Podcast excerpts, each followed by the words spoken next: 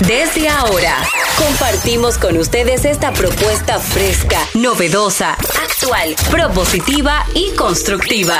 El programa donde la radio y las redes sociales se unen para darte la información más completa y diversa. Bienvenidos al mediodía con Mariotti y compañía. Al mediodía, al mediodía, al mediodía con Mariotti y compañía.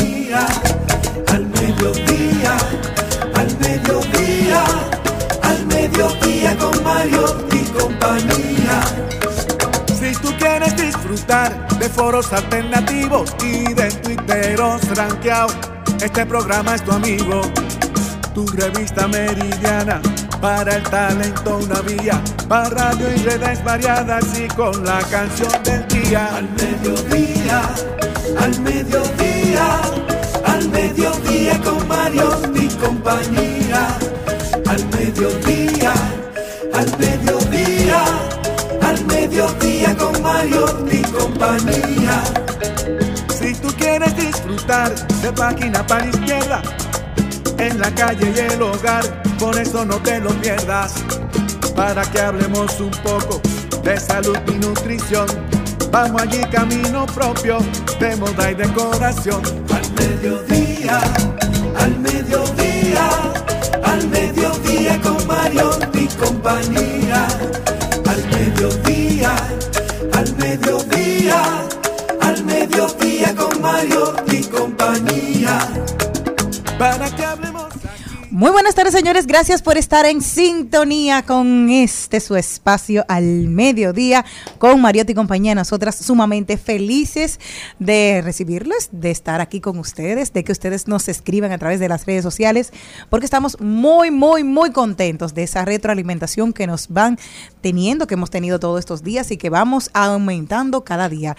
Vino de verde, me encanta ese color lleno de esperanza el día hoy. Sí, sí, sí, sí. La reina de este programa, Celine Méndez. No, señores, buenas tardes. No, de verdad que no. Hay colores.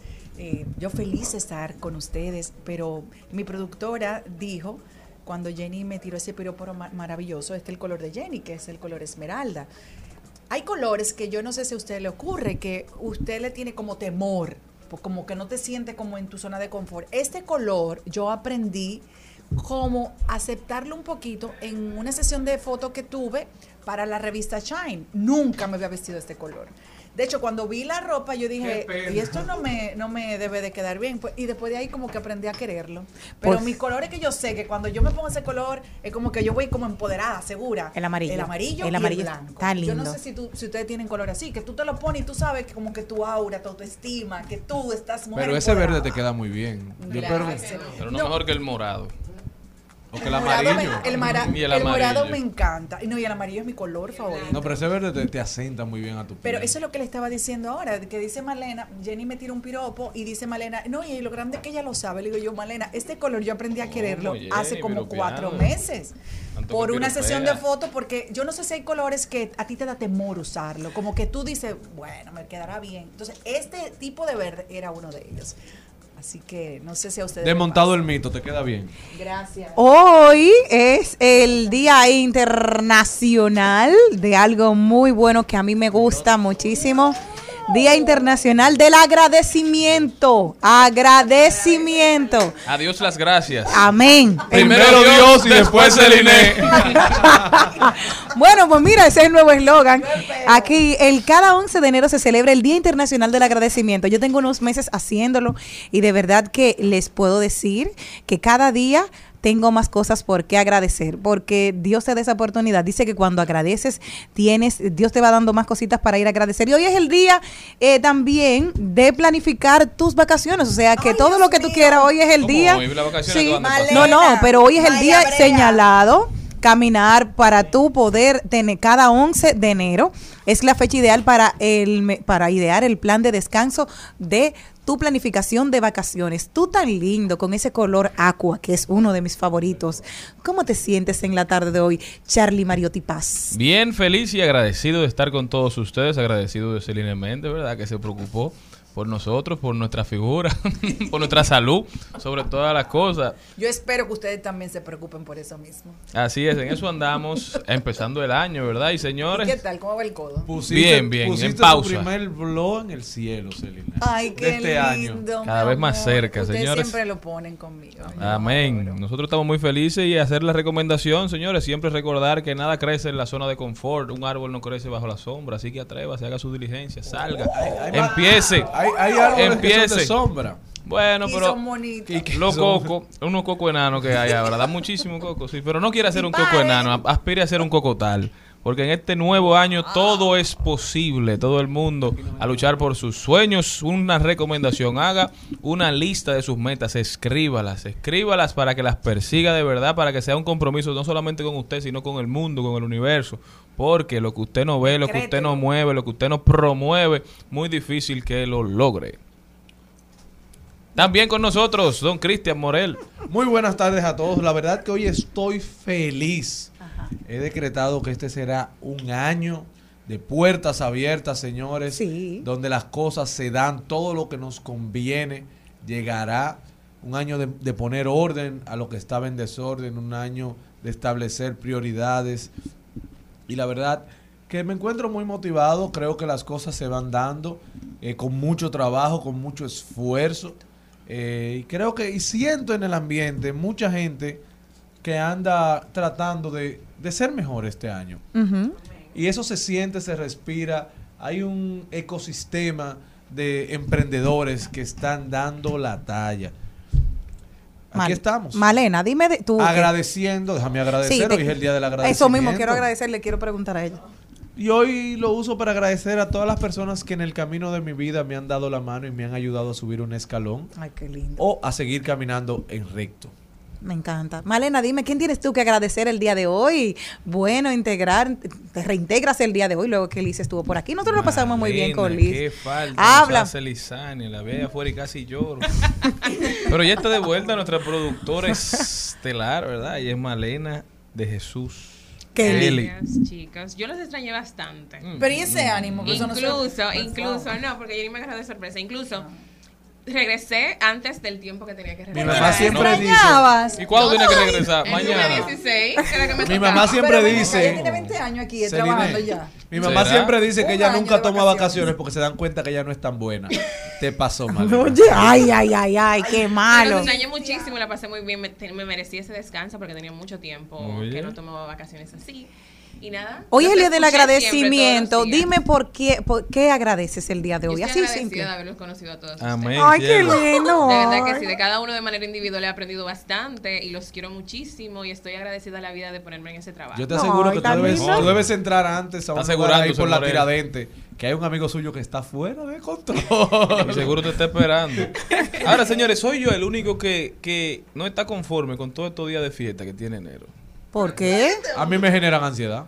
Pero es que eso no Claro, está bien. voy a decir o sea, el año, el año empezó, pero no ha empezado. O sea, ya hoy es miércoles y, la- y esta semana ni siquiera ha empezado. Bueno, yo Como que uno tiene brío. Que tal vez ellos están así porque como no se están yendo de fin de semana para ningún sitio ni de viaje, pero Es por está- envidia, yo creo que sí puede No, no sé si es envidia, Sí, debe pero ser, yo, por ser. ejemplo, me pasé el fin de semana entero en mi casa, hice muchas cosas, arreglé el closet, la cocina, limpié, encontré sucio, como que de ese sucio que tú no ves. Yo creo que la doña de mi casa es la que estaba en estrés, pues yo dije, aquí se va a limpiar. ¿Qué hiciste tú ese fin de semana largo?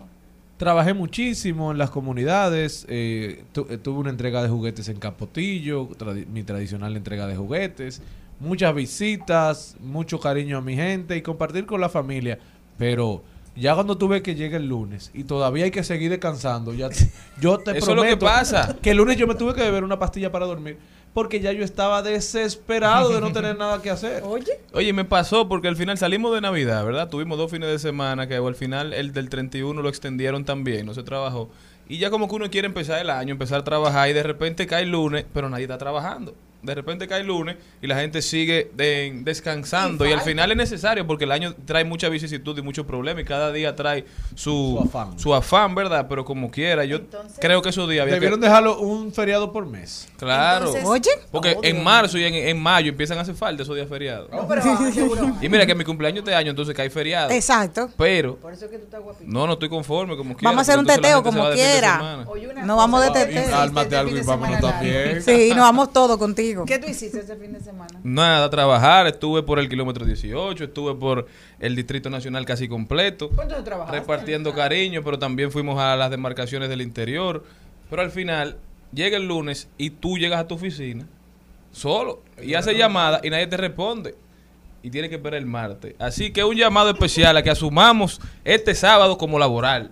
Oye, no, no, no, no, ¿Cuál no, no te pases. Ah, ok, ok, no, No es te relajando, es relajando. Ahora, hace unos meses en esta misma cabina, no recuerdo en cuál país hicieron una propuesta de que se trabajara de lunes a jueves y que, pues, recuerdan, y que ah, o- o te podían poner las horas eh, más extendidas del horario, que si es de 8 a 5. más todos los días. Y ustedes estuvieron de acuerdo, todito. Entonces Sí. yo quiero que ustedes me digan qué harían si en este país se lo ponen así. Por ejemplo, si es de 8 a 5, que tú trabajes De de 8 8, a a 7. 8. Pon tú. Yo estoy de acuerdo. No acostumbrarnos. ¿Y qué, ¿Y qué vamos a hacer de jueves, de jueves De viernes a domingo, ya el- No, de, porque tú terminas el jueves en la noche de trabajar. Por eso de ¿vas a viernes a domingo.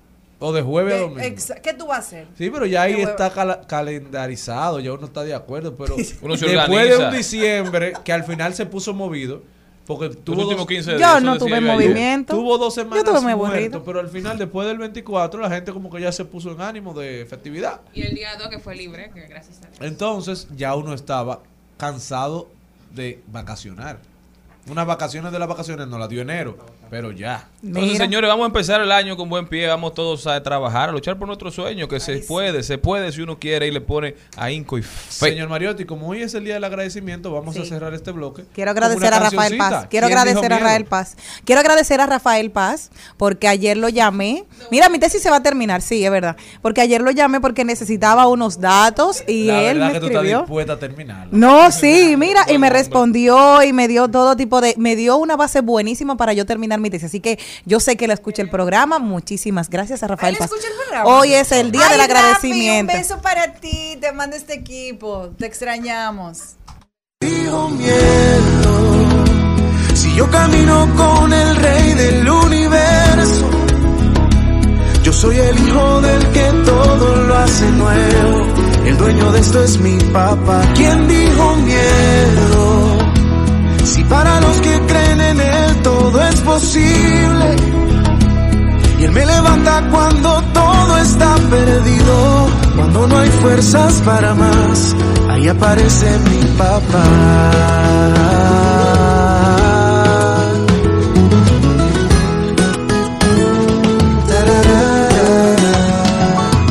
Tú eres el motor que me impulsa a ser feliz, la peculiaridad de...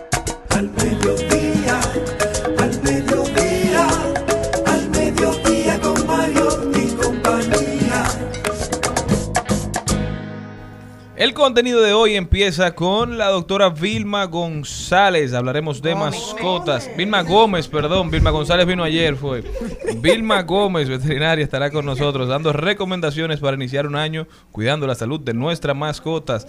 Luego nos vamos con Ay lo dijo, hablaremos de deportes, rodaremos por el mundo, marketing aplatanado. Hoy estará con nosotros Nadia Tolentino. También hablaremos un poquito de la historia de la salsa. Ese es el libro que vamos a recomendar. Así se llama Soy el cantante de Rubén Blades. Trending topic de paso y repaso con Maribel Contreras, que hoy tiene a Héctor Aníbal, actor y cantante, uno de los actores dominicanos que está destacándose en producciones extranjeras. Me ¿eh? encanta. Muchas producciones extranjeras en el currículum de Héctor Aníbal. Otro que también se está destacando que quiero resaltar es Henky Madera. Henky Madera, que si ustedes lo recuerdan, estuvo en producciones locales de televisión. Los, tele, los, No, tele- tele- los electrolocos. Ay, el Y creo que pobre presidente también. Y muchas otras producciones de la televisión dominicana. Hemki fue parte. Hemki emigró a Estados Unidos y ha estado en películas como Spider-Man. Ha estado, estuvo en La Reina del Sur en inglés y ahora está es en la serie. de tu papá. de Sí, tu de cuando papá estaba en era Antena direc- Latina. De tu papá Ahora. Hemki está en la serie Te- Caleidoscopio, que está por Netflix, que es esa serie novedosa que usted puede ver de- desde cualquier capítulo sin importar el orden y usted la puede entender. Ahí está Hemki Madera. Si usted quiere ver un dominicano triunfando en la pantalla chica, ¿verdad? Vaya y dele apoyo a su serie. También hoy seguimos, hablaremos de tecnología, tenemos los Celi Tips y vamos para el cine con Isabela Bretón, que hoy nos viene a hacer un análisis de los Golden Globes y a decirnos que vuelve el Titanic, oigan. Eso y muchísimo más en su programa favorito, mi gente. Ya comenzamos.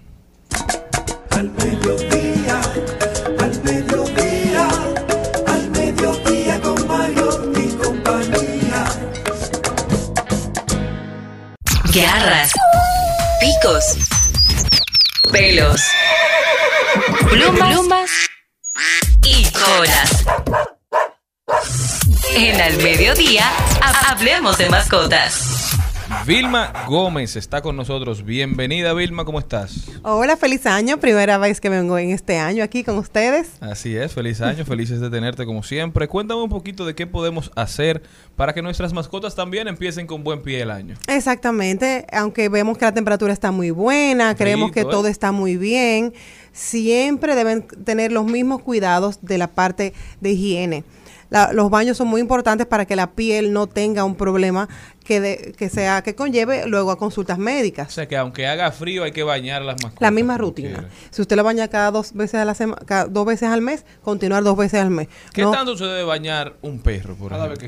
Eso. No, no, Porque no, porque si es por eso. Hay personas que de verdad quieren llegar a la clínica a bañarlo diario, porque es que huele a perro. Yo, es que es un perro. No, ¿a qué tú quieres que O sea, no puede oler a, a, Pero a no, Christian Dior. Está bien que, bueno, si por mis hijas le echan todos sus perfumes y lo grande que ella, ella se deja. pues. Se le puede echar su perfumito porque Claro, pero hay perfumes para mascotas. Para Recuerden que no, Sí, todo- ella le- todo- ella le el olor, o sea, ellos son muy más sensibles que nosotros. Si nosotros, hay muchas personas, yo soy muy sensible, eh, los olores los siento muy de lejos, pero las mascotas son iguales, son muy susceptibles. Entonces te- tenemos que tener eh, cuidado con eso, de siempre la parte que es de champú, acondicionador y perfume que sea para mascotas. Pero una cosa, no para, por ejemplo, en mi caso, que tengo niñas que viven tocando constantemente a su perrita, no es mucho tiempo cada 15 días. Porque la- Depende en de la raza. ¿Qué raza es? pomeriana se baña mucho y a ella Pero- le gusta el agua. No, increíblemente, el Pomeranian no se ensucia tanto. Por ejemplo, no es como un Yorkie o un Shih Tzu, que sí se ensucian más. No, ella no se ensucia porque esa, esa perrita, Esa- es eso eso- es casi como si fuera otra hija. Casi son peritos hipoalergénicos. Exacto, pero ella se ha adaptado bastante bien, pero de verdad que yo no la baño cada 15 días por el temor, no sé, no sé qué le pasa a ustedes, pero a mí por la niña me gusta bañarla mucho. Te quería preguntar, en el caso de los gatos, la gente lo baña, hay algunas personas que siguen, hay que hacerle su rutina. Ay, mi amor, un gato desde pequeñito tú lo pones con agua tibia y lo bañas. Bueno, hoy en, Entonces, en Animet tenemos seis gaticos de baño. Y ayer también tuvimos cuatro. Ah, que tú te lo llevan para que tú, tú lo sí, bañes claro. tú, sí, exacto, sí. O sea, es frecuente porque, y, pelo, y solamente, no solamente de pelo largo, también de pelo corto. ¿Y Po- los calvitos? la- no, eso se, se le pasa a wipes. La raza es esfinge. Ah, sí. No, no tiene que ser. Los sí, gatos- se puede bañar, pero realmente. baña gato, porque yo he oído que a la gente le dice, mira, baña perro, pero nunca he escuchado que alguien le diga, mira, baña gato. ¿Cómo es que se llama? Sí, ahí baña. Ah, ¿Cómo es que se llama ese? Esfinge. grasa. Eso me acuerda como a Cleopatra, ¿verdad? Sí, totalmente, muy Sí. exótico. Doctora, calvos. Eh, yo tengo un bulldog francés que por su tipo de piel alérgica, son súper alérgicos. Sí. eh, la piel eh, creo que bota un olor particular que no es sucio. Es un olor como... Aguardado. No. Y si le cae un poquito de agua a ese perro, hay que dejarle la casa o usted, o usted sacarlo. Sí, a, a mocatico. Pero a su piel no le conviene tanto los baños. ¿Qué Pero, uno hace pero en sí, esos casos? deben bañarse semanal. Ah, exacto. Y deben bañarse con, incluso, si no tiene problema de piel, se debe bañar con un champú enzimático que controle bacterias y hongos. Eh, viene con acondicionador, pero yo solamente usaría el champú. Y siempre usaría acon- eh, suplementos alternos. Por ejemplo, estos dos meses voy a usar estas vitaminas buenas para la piel, luego voy a cambiarlo con un spray eh, para protección diaria de la piel. Y todo eso depende el ciclo y por eso siempre es bueno irse ayudado de un médico veterinario para que vaya recomendándole dependiendo de cómo ve el caso. Pero siempre acompañando baños semanales con un suplemento vitamínico. Vilma, he encontrado estos días, todo lo que me ha salido son gatos haciendo maldad. O sea, gatos que tumban cosas de, del... un- ¿Y por qué te sale ese algoritmo? Me encanta, no sé, porque yo se lo mando a mi hermana, entonces que yo, mira, y dice una, una razón para Dime no te tener sale te gatos. diré qué buscas. Exacto, entonces gatos maldadosos me gustan, me río muchísimo de todo lo que hacen. Entonces dice, ¿cómo tú podrías controlar si tienes uno de estos gatos que le, bueno, es que te estoy buscando el video porque son buenísimos, se suben arriba de todo, te, te, te, te, te- te bueno, hacen es todo. que seguro que te salen más, más gaticos eh, bebé. O sea, No, dependiendo... grande, grande, que te lo hacen de maldad y te, y te tumban, que me encantan. pero sigamos cuidando la salud de nuestras mascotas. Doctora, eso le iba a preguntar. Sí, pero ¿cómo lo Aparte de, hacer? de los cambios en la personalidad de los gatos que quiere hacer Jenny, hay que hablar con Molina para eso. Yo quiero preguntarle a usted, ¿qué yo debo hacer para que mi, mi mascota empiece este año bien, cómodo, en salud? Porque hay cosas que quizá uno se le van olvidando con el tiempo y ahora a principio de año que uno se va como Claro. organizando, creo que es un buen momento. eh, siempre su protección contra pulgas y garrapatas. Ya antes, eh, como yo había comentado aquí, pero quizás algunos oyentes que no se acuerdan, que la, había una... todo el mundo pensaba que solamente en el verano con el calor era que eh, las garrapatas están en su mejor momento. Ya se sabe que las garrapatas se han adaptado y en cualquier época del año hay garrapatas. Entonces las garrapatas transmiten muchas enfermedades que van destruyendo los glóbulos rojos y uno, sin saber que tiene la enfermedad, como el propietario de una mascota, a lo- al año a los dos años, viene con una anemia crónica, producto de que hace uno o dos años atrás adquirió la enfermedad. Entonces, siempre tenemos que tenerlos protegidos contra pulgas garrapatas, eh, desparasitaciones internas, que es diferente a eso de los ectoparásitos. O sea, cada cuatro meses nosotros desparasitamos contra pulgas y garrapatas, perdón, contra parásitos internos. Y las pulgas y garrapatas, realmente hay muchísimos productos. Hay productos mensuales, productos de tres meses, spray, Y la- la- yo pastillas. te iba a decir la pastilla. Son- Hay de todo. Hay, en el país ahora mismo hay cuatro diferentes pastillas. Pero son efectivas, de verdad. Totalmente, totalmente. Y no hay estudios porque hay muchas personas "No, que me da miedo que yo vi un video.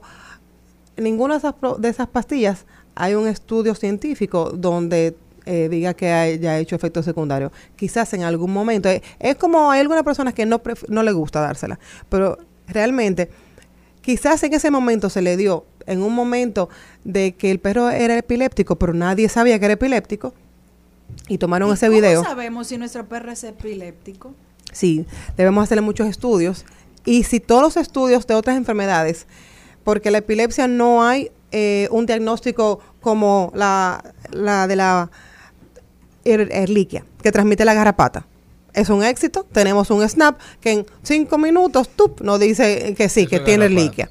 Si fuera tan perfecto con la epilepsia, pero no. Nosotros tenemos que empezar a hacer estudios, eh, radiografía, química sanguínea, Para ir descartando. Ese, exactamente. Diabetes, muchísimas otras enfermedades. Y luego que todo está eh, en orden, entonces ahí tratamos para epilepsia. Y eso- Doctora, hubo un momento que se puso muy de moda la conversación sobre seguros médicos para perros que, Sí. que tenían las veterinarias. ¿Se logró eso? Sí, sí, final? hay varios. ¿Animet Ahora, tiene? actualmente. ¿Cómo va a No, ser? Animet no tiene, pero si vienen otros, porque hay seguros humanos que también tienen paralelo sus seguros eh, animal, entonces se tratan en Animet y van y al su- a su seguro, sí. Ah, pero interesante. Sí, en todas las veterinarias. Seguro para perros. Sí, para varias- gatos. Y para el gatos. costo médico de un animal Como, es está como el mío que no lo coge nadie ahora, el colegio médico, ese también es para perros, yo creo. Ay, Dios mío. Y más o menos cu- cómo uno puede, ok, el, ¿cómo funciona? Yo tengo que llevar para que le hagan algún examen a mi perrito antes de Sí, que depende me- del paquete que se, lo que yo he visto, porque no tengo ninguno. Eh, dif- depende del paquete. Siempre cubre lo básico, que son lo, que- eh, vacunas que una vez al año, desparasitaciones. Eh, con la factura, nosotros también traen un certificado, una hoja donde se sella de que sí, estos servicios fueron aplicados en otra clínica y ellos van eh, con ese formulario y piden su Reembolso. su reembolso. Muy bien, ay, pero mira, me, me gusta. Doctora, y ahora empezando el año, una familia que quiere agregar una mascota a su a su núcleo familiar, Sí. ¿cuál usted le recomienda para familias con niños pequeños? Un niño de 2, A mí me encanta el Shih Tzu. Es el que yo recomiendo siempre. Es un perro raza pequeña pero fuerte. Yo no recomiendo menos con niños de menos de cuatro años. Son muy pequeños. Entonces no tienen, no van a cargar con cuidado una mascota porque son niños. Claro. Entonces tienen que saber las responsabilidades. A mí me gusta más de cuatro años. Eh, el Shih Tzu es pelo largo, pero podemos recortarlo bajito. Si no le gustan a las madres los pelos, bueno, vamos a recortarlo bajito. Y el perro se ve preciosísimo también. Pero el temperamento del Shih Tzu es demasiado dócil, compañero, tranquilo y como huesitos fuertes, que no es como un Aguanta. o un pomeranian, sí. Muchísimas gracias, doctora. De verdad que es sumamente interesante. El Shih Tzu, entonces, el perro ideal para niños. Sí. De más de cuatro años y que ya empiecen a desarrollar afecto y responsabilidad con una mascota. Si tenemos una camada y todo, nos pueden no- contactar. ¿Cómo? Pues eso le iba a decir. ¿Cómo puede la gente continuar ¿Por esta conversación? los precios? Ah, del Shih. Tzu, ¿verdad? Sí, Shih Tzu es aproximadamente 25 mil pesos. Ah, pero está bien. Sí. Y no, no están regalando a nadie por ahí un Tzu. No, eh, Doctor. eso no se regalan, le encantan No. a la gente. Oye, ¿cómo puede la gente continuar esta conversación, doctor? Eh, estamos, eh, nos pueden buscar también en Instagram, Animet RD. Estamos tanto en Santo Domingo como en La Romana. eh, y en Naco y en el centro de La Romana también. Muchísimas gracias, doctora. Para nosotros siempre un placer compartir Gracias a con ustedes. usted. No se muevan de ahí que nosotros continuamos. Al mediodía, al mediodía, al mediodía con Mario y compañía. Al mediodía, con Mariotti, con Mariotti y compañía. Seguimos, segui- seguimos con Al Mediodía, con Mariotti y compañía. En Al Mediodía. ¡Ay! Lo dijo. ¡Ay! Lo dijo. ¡Ay! Lo dijo. Lo dijo. ¡Ay! Lo dijo. ¡Ay! Lo Señores, y una gente que hoy lo dijo con mucha coherencia, con mucha actitud, fue, fue nuestro gran amigo y eh, quien nos apoya mucho en este segmento, Antonio Maite, quien hoy dio una rueda de prensa en el Senado de la República y dijo que los que andan hablando, los senadores que andan hablando sobre lo de las motocicletas, lo que son es unos babosos Oh. que quieren llamar la atención y coger cámara. Que de transporte nadie sabe más que él y que un motociclista no busca nada después de las 11 de la noche. ¿Qué piensan ustedes? Ahí lo dijo, ahí lo dijo Antonio Marte, pero lo que pasa es que quizá él está hablando de esos motoristas, esos motoconchistas, pero hay personas que son dueños de su motor, que hacen el ejercicio de su derecho de propiedad y que pueden salir a buscar un familiar, que pueden salir a llevar un familiar, que hay, si acaso, A lo que ellos una persona, a lo que les dé su gana, porque aquí hay libre tránsito, pero si una persona también entonces está eh, afectada por un tema de salud y tiene que salir a deshora con el declive que ha tenido el 911, tiene que salir en su propio motor a llevar a una persona, va a tener que pararse entonces ante un oficial de policía, darle explicaciones con una persona enferma. Yo creo que no, que eso esa medida, gracias a Dios, aún no se implementa y creo que no será implementada. ¿Quién más? Quien lo dijo fue la Premio Nobel de Química 2022, Caroline Bertossi, que dijo lo siguiente, en Qatar no merezco estar viva por ser lesbiana, pero les encantará recibir mis fármacos contra el cáncer. Entonces, ahí lo dijo y eso a mí me, llamó muchísimo. fuerte, Sí, me ese muy, muy, muy complicado porque tú decías, claro, algunas cosas sí las quiero, algunas cosas no. Y dice cómo ella cambió el mundo precisamente porque trabajaron en la implementación de la teoría química CLIC, en el que Bertoli, llevando a un nivel más avanzado, se ha hecho posible usarlas en seres vivos, en las que se está atacando directamente al cáncer.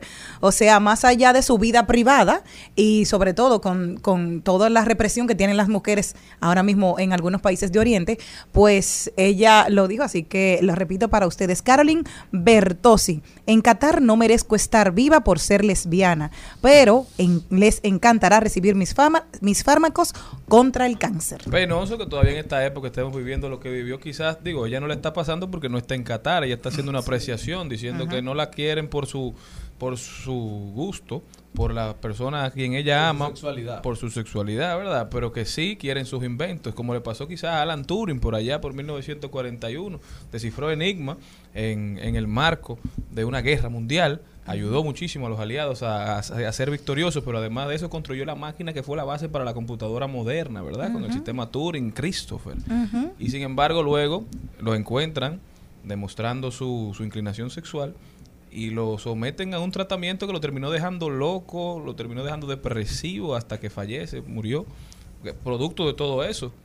Si mal no recuerdo, se quitó la vida. Entonces, lamentable que todavía estemos presenciando o asumiendo que esas cosas pasarían en algunos lugares del mundo. Sí, que aún hoy todavía la gente tiene que dar explicaciones de su vida privada. Eso también a mí como que me da pena, porque usted puede decidir con quién se quiere acostar. O sea, va más allá de- del morbo que venden. Y la gente como que va ahí con esa pendiente de que sí, cuánto. No, o sea, no tiene, no tiene sentido. Bueno, vive y deja vivir. Eh, debe ser de las frases que la gente debe acuñar este año. No, y también yo, yo opino que con relación a, a esa parte de lo que decía Jenny ahora, que cada quien decide, pues entonces no le dé tanto material a la gente para que se meta en su vida. Señores, viva su vida y no le comente a nadie, salga con quien usted quiera y nadie tiene que saberlo. Si Y lo no- vieron, lo vieron y si no, amén. Y no dejen que le cuenten, señores, que a veces nos convertimos en mochilas vacías esperando cuentos de otros. El que viene a contarle que ¿Eh? está la hablando. Ay. Repítame eso, señor Mozo, quedó Que bien. a- Eso para el 2023. que a veces nos convertimos en mochilas vacías esperando que otros vengan con comentarios e historias de otros que dijeron delante de él que de- si usted no, no lo cree cierto, párelo ahí mismo y no me lo cuente. Es así. Eso es como lo- los mensajes como eh, detractores que se comparten a través de WhatsApp y otras redes sociales. No lo comparta. Exactamente. No, ni, ni lo deniegue ni, Ni lo averigüe si eso Exactamente. es verdad o mentira, simplemente bórrelo y párelo. Eh, si a- usted- E inclusive uno puede en el lugar del otro. uno- inclusive uno puede decir, a mí no me manda ese tipo de cosas. O sea, Hay yo gente que- muchísimo hay gente que yo he bloqueado de mi, Claro, de, no. mis- de mi WhatsApp porque le digo primero bonito mire no me manden ese tipo de contenido que no me interesa pero la gente Te han como mandado que- contenido fuerte. no y cosas bueno fuerte y también así de chisme. Y a mí señora yo estoy viendo mi vida tranquila. Eso es muy me gusta más bueno que así sin usted meterse en la de nadie ni que el otro se meta en la suya. Pero eso usted tiene que es una filosofía. No le esté dando contenido a la gente en las redes sociales porque hay gente que quiere subir todo. Oíste mal Y después no quiere que lo- No, después no quieren que opine. Mami, papi, pero usted que le está dando eh, cabida a que la gente se mete en su vida. Ay, lo dijo.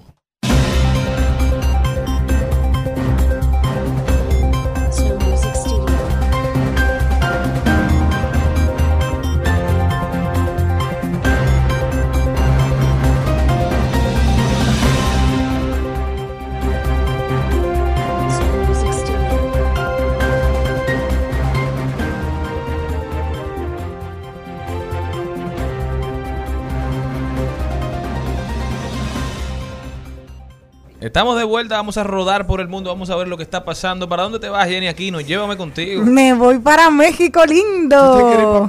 Bueno. Mi hermana se fue ayer. Pensé que iba más que- cerca. A que sepa, no, no, no, no, no. Pero eso se México me- lindo y querido. Se me, se me ha frisado, no sé por qué. Está aquí. Morel, pero vete tú Sí. adelante, Morel. No, porque mira, yo me voy para México lindo, parece que no me quieren en México. Bueno, pero no. vámonos entonces para el espacio, señores, donde un nuevo satélite podrá ser controlado por cualquier persona para tomar fotos desde el espacio, según la revista Playground Mac.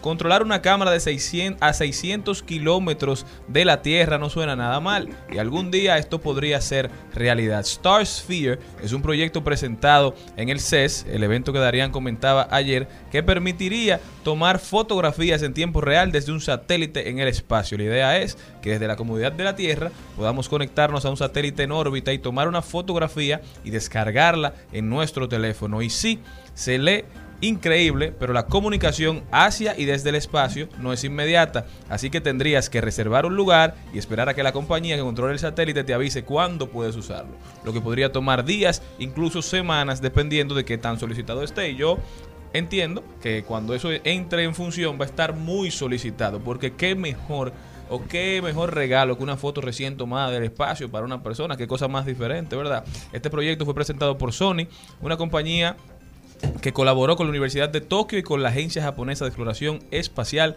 para desarrollar el satélite y ponerlo a funcionar. Señores, y uno que se vio en peligro y nos vamos o nos quedamos en Colombia fue Gustavo Petro, quien ayer viajaba en, en un avión del gobierno colombiano y fue impactado por un rayo. No pudo aterrizar donde, a donde se dirigía, que era una parte de Colombia que estaba siendo afectada por fuertes lluvias y deslizamientos de tierra, y tuvo que volver a Cali. Fue el lugar más cerca donde pudo eh, aterrizar. Gracias a Dios no hubo incidentes eh, humanos, solo materiales y el avión se encuentra en revisión en este momento. Dar gracias a, a Dios porque preservó la vida de Gustavo Petro y de la comitiva que le acompañaba. Yo me voy a México, me dijeron, ah, sí, es Jenny, la que viene del mediodía con Mariotti y compañía. Sí, sí, vamos a dejarla que entre. Entonces dijo, el presidente mexicano Andrés Manuel López Obrador prometió a Estados Unidos y a Canadá atajar el tráfico de fentanilo mediante el trabajo de las Fuerzas Armadas, a la que puso a cargo de control de puertos y aduanas y la destrucción de los laboratorios donde se elabora la droga. Estamos trabajando en esto de manera organizada, nos llevó que a todos eh, nos llevó que a todos los puertos y aduanas estén controladas por las Fuerzas Armadas porque el fentanilo y los químicos vienen de Asia y se procesan estas sustancias en laboratorios. Estamos evitando la entrada de estos químicos y destruyendo laboratorios, dijo López Obrador al finalizar la décima cumbre de líderes de América del Norte. Bueno, la, los puertos de aquí están bien cuidados y custodiados. El que haga eso por México, que aquí estamos tranquilos. Y eso fue en el marco de esa cumbre de los Sí. países de Norteamérica, ¿verdad? Las tres potencias, Canadá, Estados Unidos, México, los famosos tres amigos. Así se les dice, The Three Amigos, en honor a esa película que protagonizara eh, Martin Sheen. No, no Martin Sheen, el que de- Steve Martin protagonizó esa película con uno que fue muy famoso en los 80 que se llamaba Chevy Chase. No sé si ustedes lo recuerdan, que hizo varias películas y era una película de unos actores de cine mudo que son digamos, votados, los, los, eh, eh, los despiden de su trabajo y son entonces reciben una oferta de una comunidad mexicana que vio la película y entendía que ellos eran héroes de verdad. Una película de los 80. Y como ellos están recién despedidos de su trabajo en el estudio, bueno, ellos deciden ir a México a hacer una obra, lo que ellos entienden que es una obra, pero lo que pasa es que este pueblecito estaba enfrentando un a un bandido, ¿verdad? Que los estaba extorsionando y le estaba cobrando dinero por protección. Un pueblecito que la gente lo que sabía era tejer. Y ahí llegan ellos y ya tú sabes, yo creo que están en una película y se arma tremenda, tremenda narrativa. Si no la han visto, se las recomiendo. Los tres amigos se llaman. Bueno, yo me voy para Londres. Desde ahí tengo una buena noticia y es que David Heyman de la Organización Mundial de la Salud ha dicho que aunque no se ha decretado el fin de la pandemia o de la COVID-19, ya esa entidad, ese organismo, ha decidido declarar que el COVID-19 no es una pandemia, ya es una enfermedad endémica Así que se es. está tratando como endémica y se está en cada pueblo, en cada país, se están simple y llanamente haciendo los eh, tratamientos que ya se sabe que funcionan y poniéndole las vacunas necesarias para prevenir. Bueno, a raíz de ese comentario de Mari, yo quisiera hacerle un llamado a esos programas de radio que todos los días dicen los casos nuevos de COVID, que ya pueden suspender eso. Sí, Son muchos que lo hacen. Tú a quitar ese contenido. Bueno, yo me voy a Europa. Sigo con Mari. Me pareció muy interesante esta noticia. Me gustaría que me dieran su opinión al final. Las empresas deben pagar las gafas si son necesarias para trabajar con pantallas. Los empresarios deben sufragar los gastos de las gafas graduadas o lentillas aquellos empleados que las necesiten para corregir el deterioro de su visión y poder seguir trabajando frente a una pantalla de su ordenador. Así lo ha dictado el Tribunal de Justicia de la Unión Europea. Entonces, aquí hay muchas personas que lamentablemente ni siquiera pueden utilizar ya un, un ordenador porque su vista se ha deteriorado bastante. Y esas lentillas, señores, yo no sé, si- digo, me imagino que estos niños no, porque como estos niños son jovencitos, ellos no han llegado a, a- a los focales, bifocales, trifocales. Te voy a decir una cosa. es caro. El que está pensando en emprender, ahora que ponga una óptica. Porque todo el mundo, todo el mundo de por sí necesita lente, porque nadie tiene la visión perfecta. Pero ahora es que tú verás casos de personas con miopía, No, con no, no. astigmatismo, eso- todo eso- el mundo con problemas de la vista, porque Eh, es que nacen con una pantalla enfrente. Exactamente, y eso es una cosa increíble. Por ejemplo, en el caso personal mío, cómo la pandemia me afectó la vista. O sea, yo, estaba dando, yo estaba, yo estaba dando clases también. O sea, tenía una jornada larguísima dando clases. Y ahora mismo yo, yo estoy aquí y yo veo luces que vienen para aquí y para allá. O sea que yo sé y tengo problemas de visión serios, serios. No, y para las es por personas, la pantalla. así como Maribel, que ya están sintiendo los síntomas, y para los que no, como método pre- de prevención, en las farmacias venden lentes antiluz verde, ante esa luz que emanan las pantallas, que no son lentes de, no tienen aumento, simplemente protegen tus ojos. Anti-UV. Anti-UV. Entonces uno tiene que empezar a protegerse. Anti-V. Hay uno que se llaman Easy Peasy, que no lo venden en la farmacia. Easy Peasy, I-Z-I, P-I-Z-I, que a mí me gustan mucho. Y son asequibles, están disponibles en varias tiendas del país y hay que protegerse los ves, ojos. yo no Yo me voy a comprar eso. Señores, los ojos son muy importantes, pero viene un contenido súper importante y es Nadia Tolentino con marketing aplatanado. Al mediodía,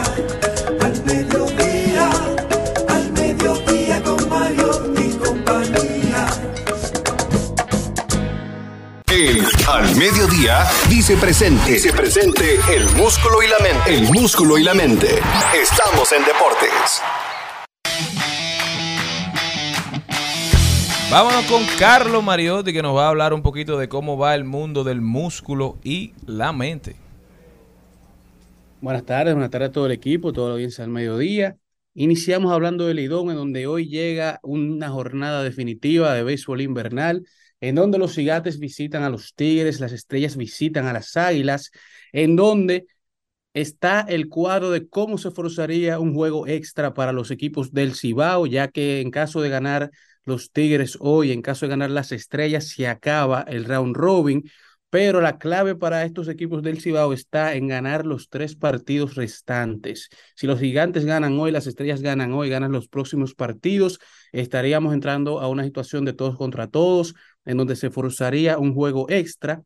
Pero mientras tanto, en caso de ganar los Tigres y ganar las estrellas, se acabó la vuelta. Mientras que Ronnie Mauricio, jugador de los Tigres del Licey, fue electo como el jugador más valioso de la temporada regular 22-23, mientras que en la primera edición de The Players Voice, un- unos premios que lleva a cabo FENAPRENO, la asociación, la Federación de Peloteros Profesionales, en donde los jugadores son los que eligen quiénes han sido los más destacados en esta temporada, tenemos que los jugadores votaron como el bateador más difícil para sacar de out al capitán azul Emilio Bonifacio, mientras que el lanzador más difícil fue electo César Valdés.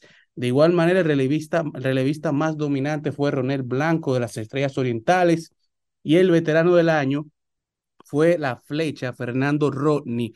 De igual manera votaron al Estadio Cibao como el, el- estadio más alegre del IDOM, también la fanaticada más difícil para ir a jugar como visitante.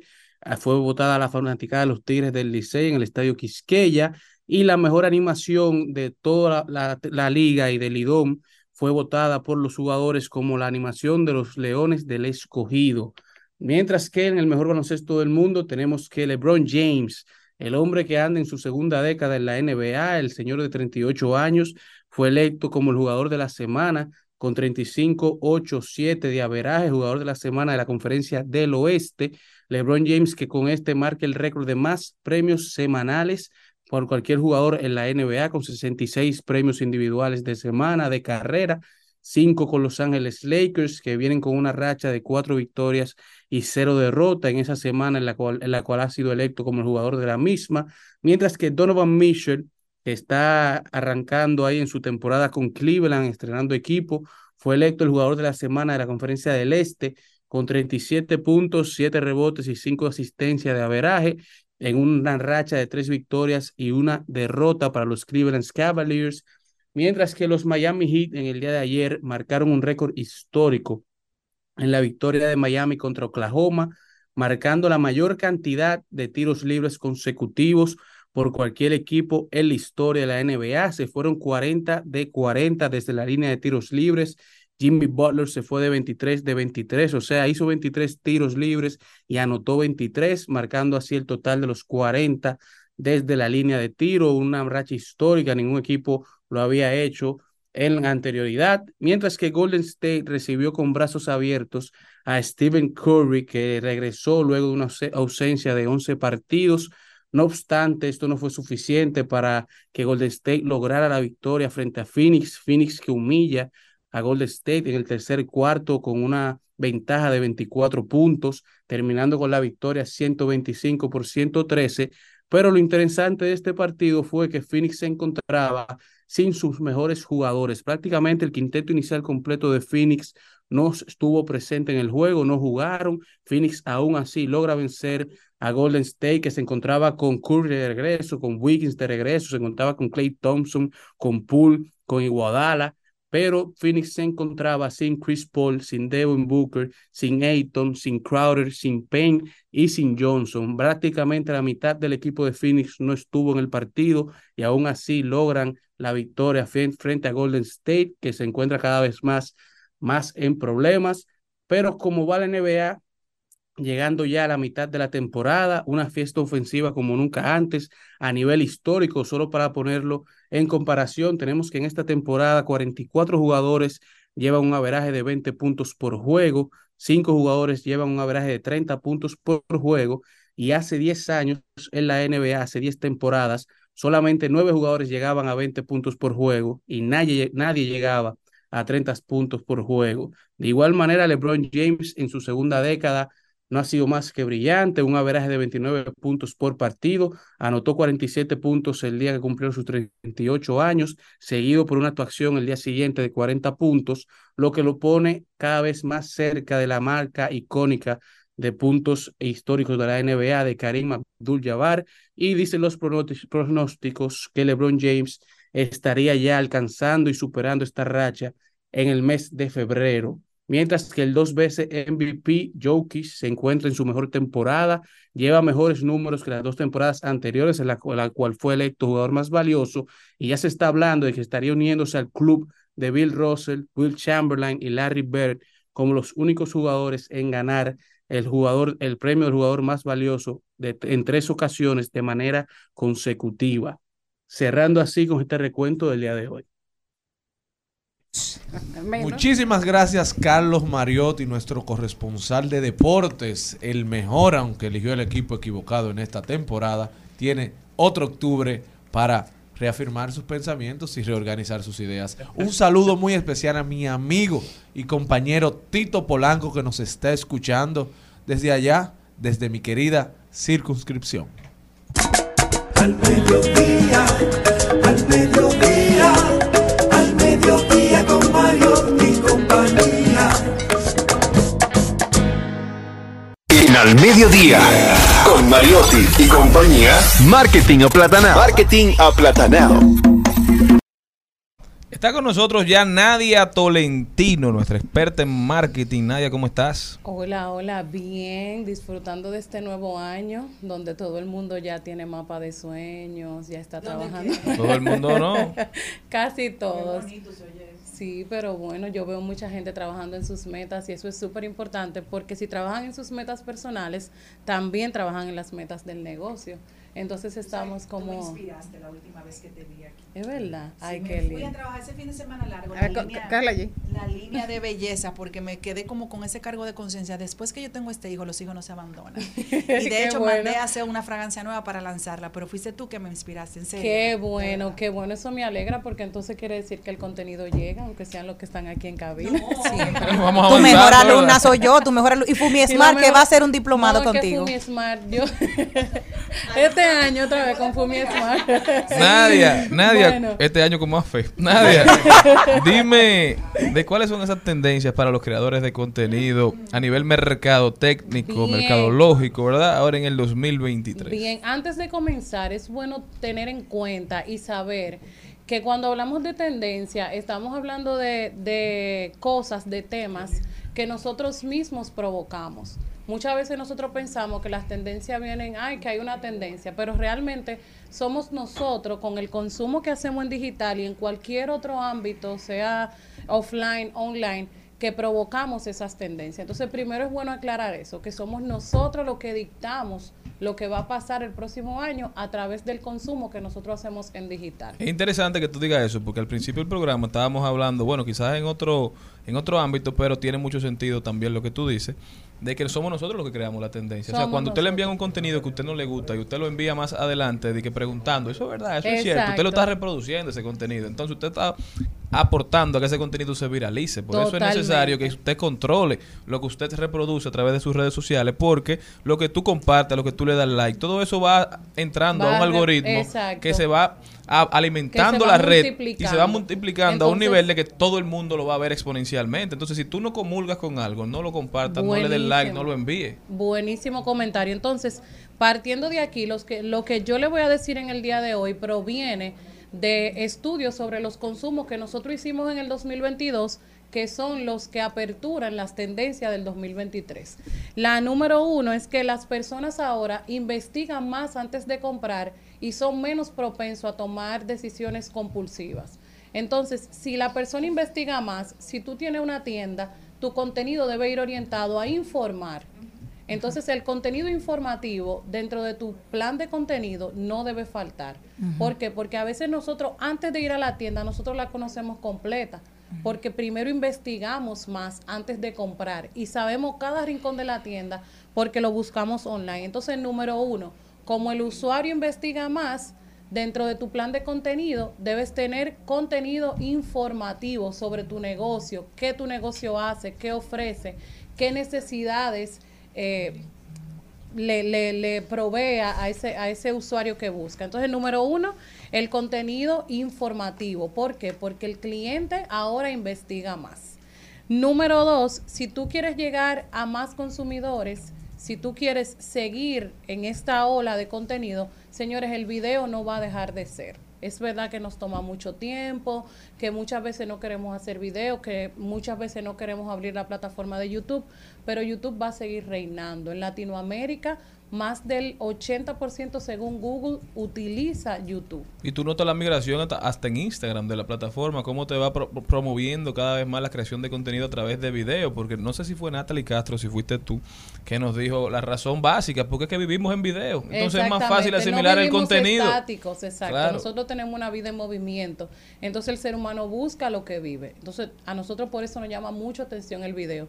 Si tú tienes tu canal de YouTube y lo tienes abandonado este año, Crea contenido para YouTube. YouTube es una plataforma que no muere. O sea, tenemos el ejemplo de todos los años que tenemos viendo la plataforma y cada uno la consume de forma diferente. Algunos la consumen para música, pero todo el mundo utiliza la plataforma de YouTube hasta, hasta para buscar cómo hacerse un maquillaje. Y una cosa, yo no sé si estoy equivocada, pero siento que YouTube es una de las plataformas donde tú puedes hacer el contenido y no necesariamente es como Instagram, que es tan visual. Tú simplemente te pones y haces un video y si es bueno, eso va a tener reproducciones porque la gente no busca como tanta estética, no sino busca la calidad. estética, sino la calidad del contenido y aprender a través del contenido. Yo he visto videos que tú lo ves que son muy feos, pero lo que están diciendo eh, un profesor o algo, de verdad que vale la pena Vale y la se pena. queda mirándolo. Entonces, al Y final esa es la primera- eh, es como muy barato. Esa es la primera característica del contenido en YouTube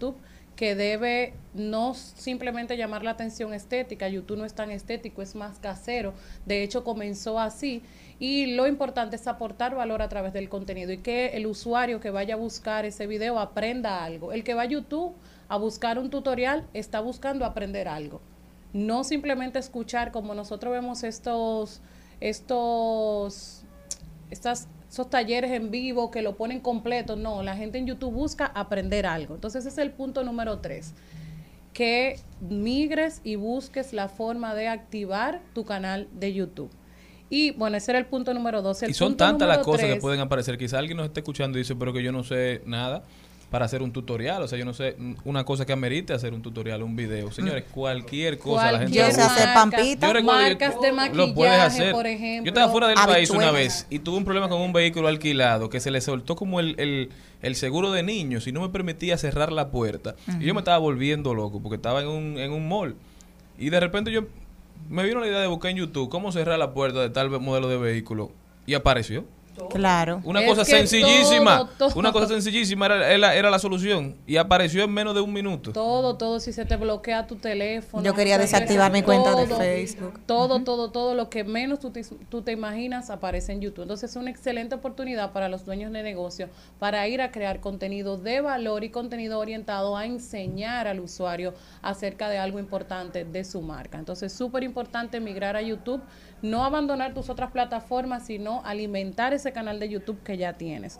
Número tres, señores, online y offline son dos plataformas aliadas, son dos mundos que deben estar juntos. Pero explícale a la gente lo que es eso. Si tú, por ejemplo, tienes tu marca de maquillaje en digital y tú tienes una tienda física, no pueden estar la tienda por un lado y las ofertas y la comunicación en digital por otro lado.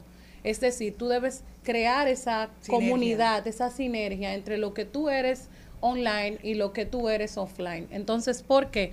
Porque el usuario, como le dije al principio, antes de ir a una tienda, siempre investiga. Entonces, que el usuario se encuentre con lo que ya se encontró en digital y que pueda ver esa, esa tienda como lo que realmente ha visto en, en digital, que no sea algo totalmente Divorciado. distinto o divorciado. Entonces, dentro de tu contenido online, si tú tienes una oferta, trata de que todo el personal que tú, tienden- que tú tienes en tienda conozca sobre esas ofertas. En- por ejemplo, con Fumia Smart, que yo tengo una, una pequeña, yo sí, no, porque Claro. eh, son, son mis amigos y son dan muy buen servicio. Varias empresas confían en en ellos. Que no, que de verdad, mira, búscalo cuál es su cartera de clientes para que tú tengas.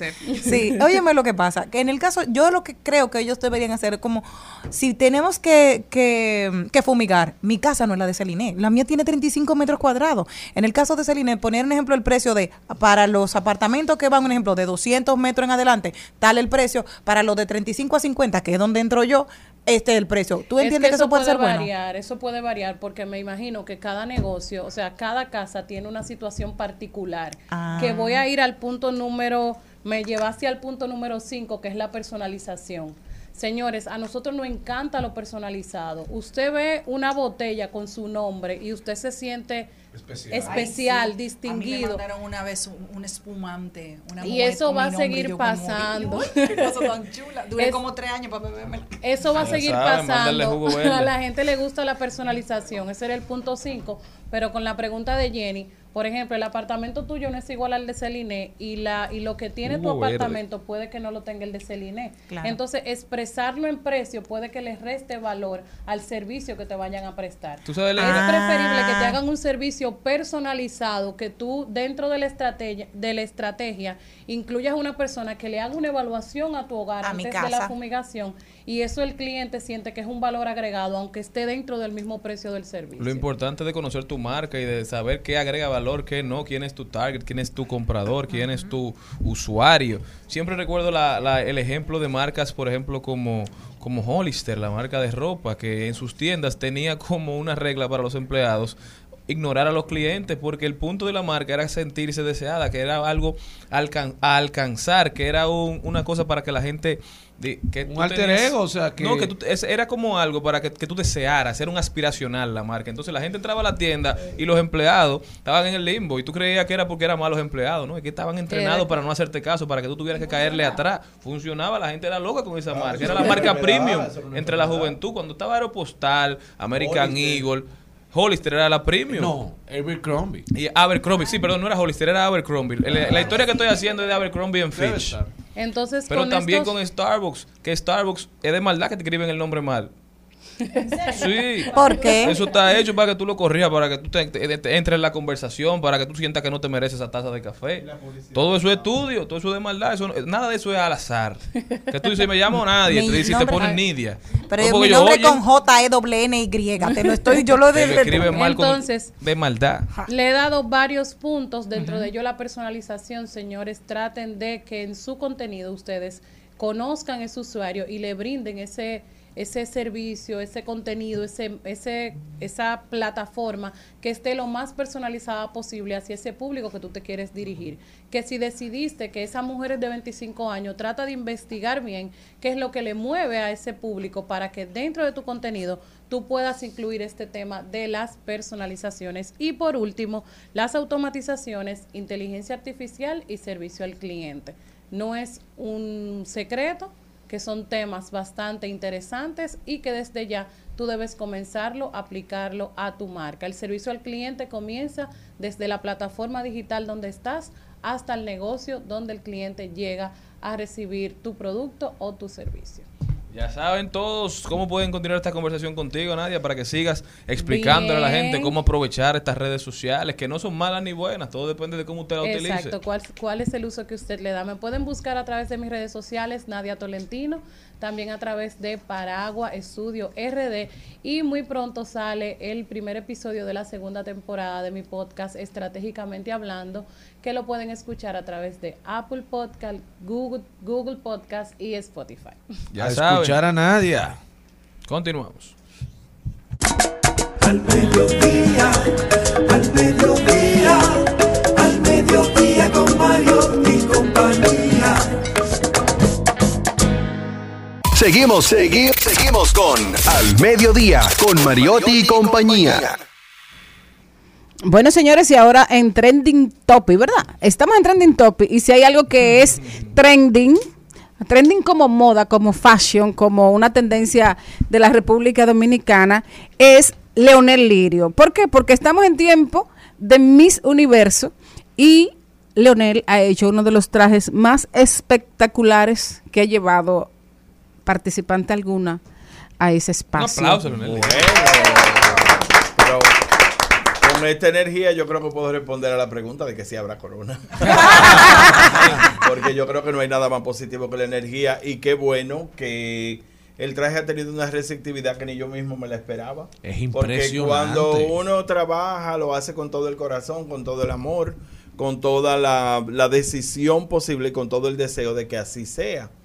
Pero tú vas poniendo elementos, vas poniendo elementos, pero sí he comprobado a través de la experiencia que cuando lo haces solo, lo haces calladito, las cosas funcionan muy bien.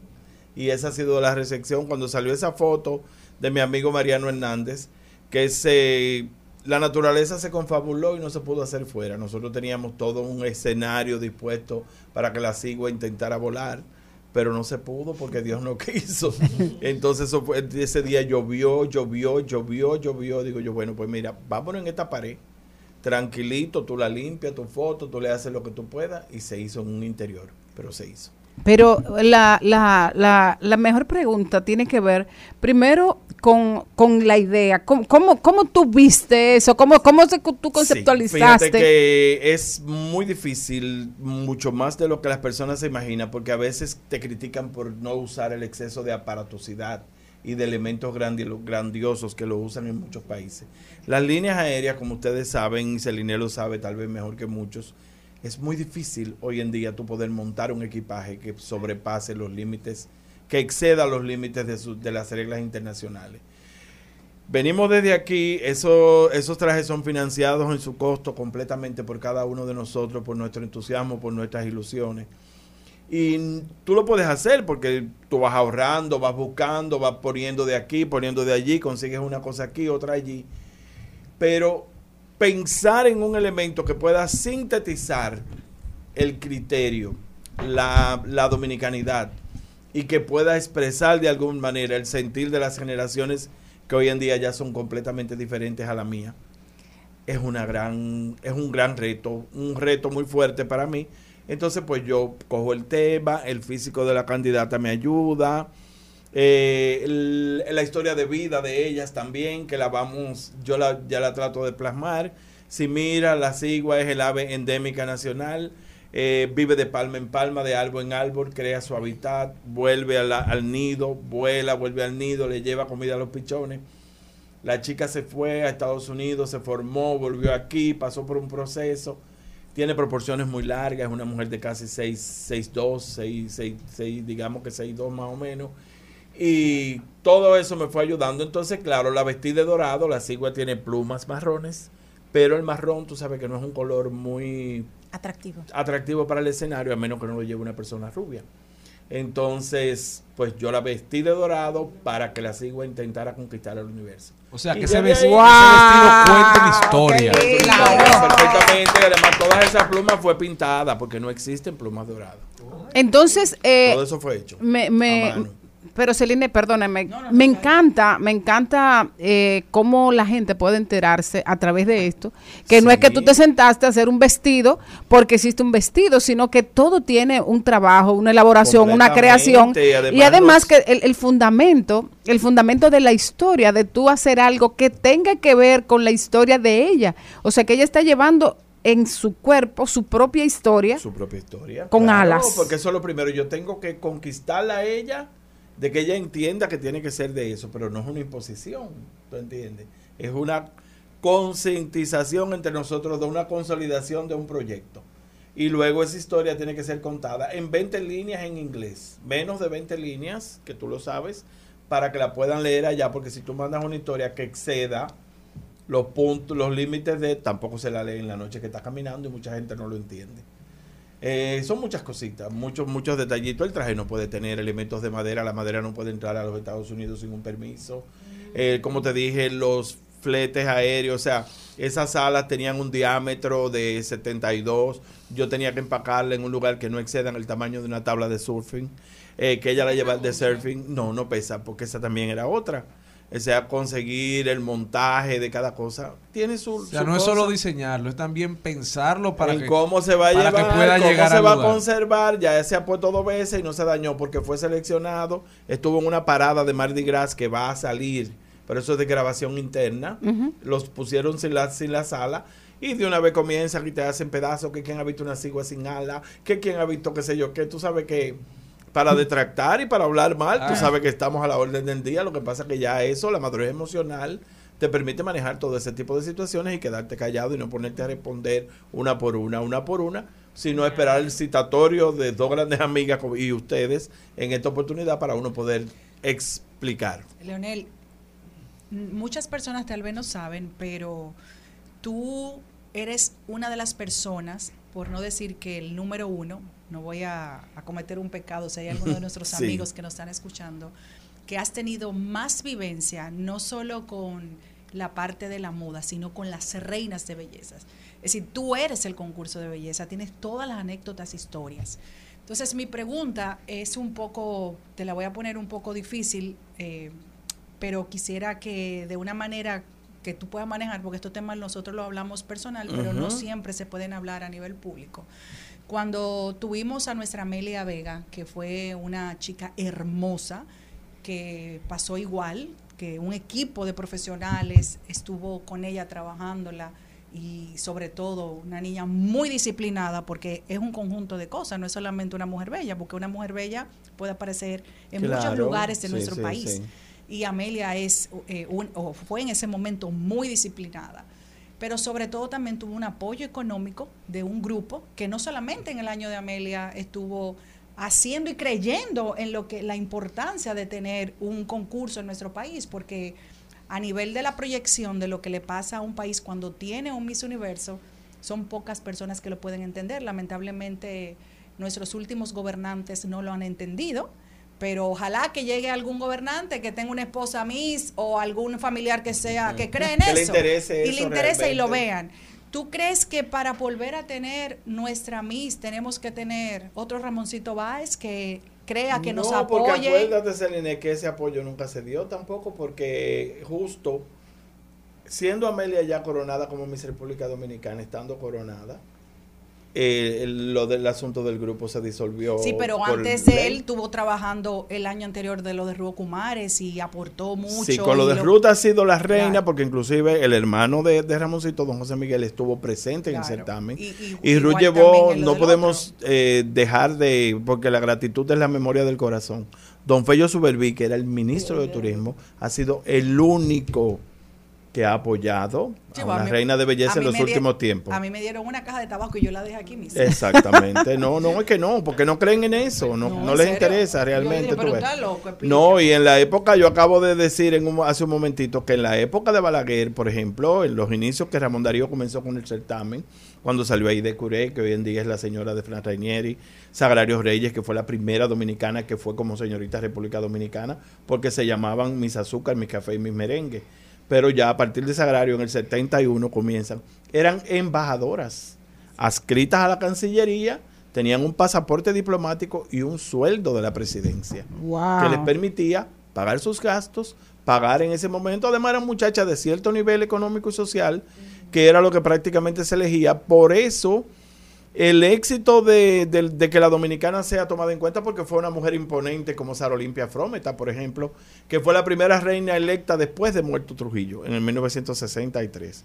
Y doña Sara Olimpia era imponente, es, porque está viva, imponente, una mujer hermosa, una Audrey Hepburn dominicana, vamos a decir y no quedó. No quedó, entonces después vino muchísimas. Tuvo que llegar Blanca Aurora Sardiñas, que siempre se le atribuyó de que porque fue aquí, y no creo que fuese así, aunque puede haber influido el hecho de que había parte del jurado que era dominicano, pero fue seleccionada como la primera dominicana que entra en una semifinal, llegó hasta las 10. Y ni siquiera pudo terminar su discurso porque recuerdo, yo la estaba viendo por la televisión, yo apenas tenía 11 o 12 años, y recuerdo que ella se fue en llanto y aunque hablaba el inglés perfectamente, la entrevista la hicieron en inglés. Era don Elis Pérez y Bob Barker que estaban dirigiendo la, la- el concurso. Se fue en el 78. 77. Y ella se fue en, en llanto, no pudo hablar nada. Yo de, comenzó la palabra, yo no tengo nada que ofrecer. Y ahí se le, se le fue el corazón, se le desgranó y comenzó a llorar. Quedó entre las 10. Entonces, a partir de ahí hubo que esperar 12 o 15 años después que entró Patricia Jiménez en el 1988. Ay, Que entonces la acusaban de que era cubana. Era hija, en realidad, de un padre cubano. Había nacido en La Habana, pero era dominicana por la madre y había vivido aquí. Después vino Candilara, que también era de la diáspora. Y después vinieron varias, o sea, pero ha sido un trabajo muy difícil, muy difícil. Hemos estado a un tris con Adaimé, que yo insisto en que Donald Trump no quiso que ella fuera reina, porque inexplicablemente ganó Venezuela. Renata Soñé, Marian Cruz, que son concursos, certámenes muy emocionantes. Yo estuve presente en todos esos certámenes. Y, y Kimberly Jiménez también, que fue ya en, en Miami. Pero vamos a ver qué sucede. Vamos a ver qué pasa. Andreina tiene la ventaja de que es una candidata eh, altísima, súper elegante y habla muy buen inglés. Se desenvuelve muy bien porque estudió en los. Estados Unidos. Sí. Muy carismática. Y habla perfectamente el inglés. Y eh, con esta nueva estructura del concurso vamos, tenemos todos Es posible, ella pertenece a tener- una ONG de, sobre feminismo, están buscando una mujer empoderada, que es un término que se usa mucho hoy en día. Yo quisiera saber cuándo las mujeres no han estado empoderadas, porque siempre que yo recuerdo las mujeres son las que mandan en la casa y en todos los Todos los sitios. Lo dijo. Lionel, ¿qué se siente vestir una reina? Cuando tú estás viendo el certamen, ya sea en el lugar o en la televisión, ¿qué se siente decir a esa la vestillo? En el Mucho certamen orgullo, más importante mucho del orgullo, mundo. mucha mucha elegancia, mucho poder, mucho respeto. Mi carrera tal vez no es de un diseñador internacional, ni como Zully Bonelli, ni como Oscar de la Renta, pero yo he vestido muchas personas internacionales. Eh, a Zoé, a María Celeste Araraz, a Gabriel Hispanic y a muchas más, que a Mili Quesada, a Charitín, a Ángela Carrasco. O sea, de aquí y de allá. Y las reinas de belleza son las que me han dado a conocer. Entonces tú te sientes muy comprometido, te sientes muy querido. Y sobre todo cuando yo llego a esos ambientes, durante 20 años he asistido, ya en los últimos tres años no he ido. Pero te respetan y te quieren mucho y eso es muy importante. He vestido dos veces a la Miss Puerto Rico también, para los trajes típicos. Y mi primera fila de moda fue con Lenel. Ella fue, esa fue la novia del cierre de mi desfile. De- de- el- el- y el primer desfile que yo hice también importante. Celine fue la modelo de ¿Hay cierre. alguna candidata que se haya cambiado tu vestido y luego le haya ido mal? Claro, no, no, no le fue mal, pero no ganó Marian Cruz. Sí, claro. Después nos pedimos perdón, pero yo la, la conozco desde que sus padres eran novios, imagínate tú. Para mí era muy importante, eh, gracias a Dios logramos salvar esas diferencias, porque llega un momento en el cual la inteligencia emocional tiene que estar por encima de la profesional y tú tienes que saber cómo con el tiempo unifica los afectos y perdona. El que no perdona se fuñó, porque te amargas y te pones triste. Así es. Bueno, eh, Leonel, de verdad nosotros te queremos muchísimo, te admiramos mucho y te agradecemos que primero Yo me que siento estés muy querido y me siento muy importante con esta tribuna. Eh, hoy yo he comprobado que los programas de radio son como el nuevo poder. La radio siempre ha sido un poder, pero ahora en las manos de, de- de generaciones nuevas pues está empoderada. Y contigo a la cabeza, la poeta, la querida, la amiga Lionel, y la bella. ¿Tienes tus favoritas? Aparte de la dominicana, que debe ser la ganadora. Sí, yo pienso que... Tus predicciones, vamos. Colombia, Venezuela, eh, Colombia, Venezuela, Perú. por rating, tú sabes que no te puedes perder con las latinas, porque Telemundo Internacional tiene mucho que ver con la escogencia de la reina, lamentablemente. Es muy difícil que tú veas que México se quede fuera. Puerto Rico, que es una gran representante y fue segunda en Miss USA. Eh, Filipinas, porque las asiáticas, el, el- el reinado asiático o el poderío asiático está concentrado en tres países. Filipinas, Tailandia y Vietnam, que son tres representantes que ni hablarte. Está Portugal, pero esas organizaciones no tienen fuerza. Y lógicamente es un negocio. Tienes que entenderlo como un negocio. ¿Te gusta la clasificación que han hecho que tienen que tener cuatro chicas, si no me equivoco, ahora por continente? No, no, eso no fue cierto, no. Eso Ah, es mis ok. Mundos. Sí, Perfecto. ellos no. Mis universos no. Mis universos va a coger 20 y punto. Y de ahí pasan a las 15 y luego 10 y 5.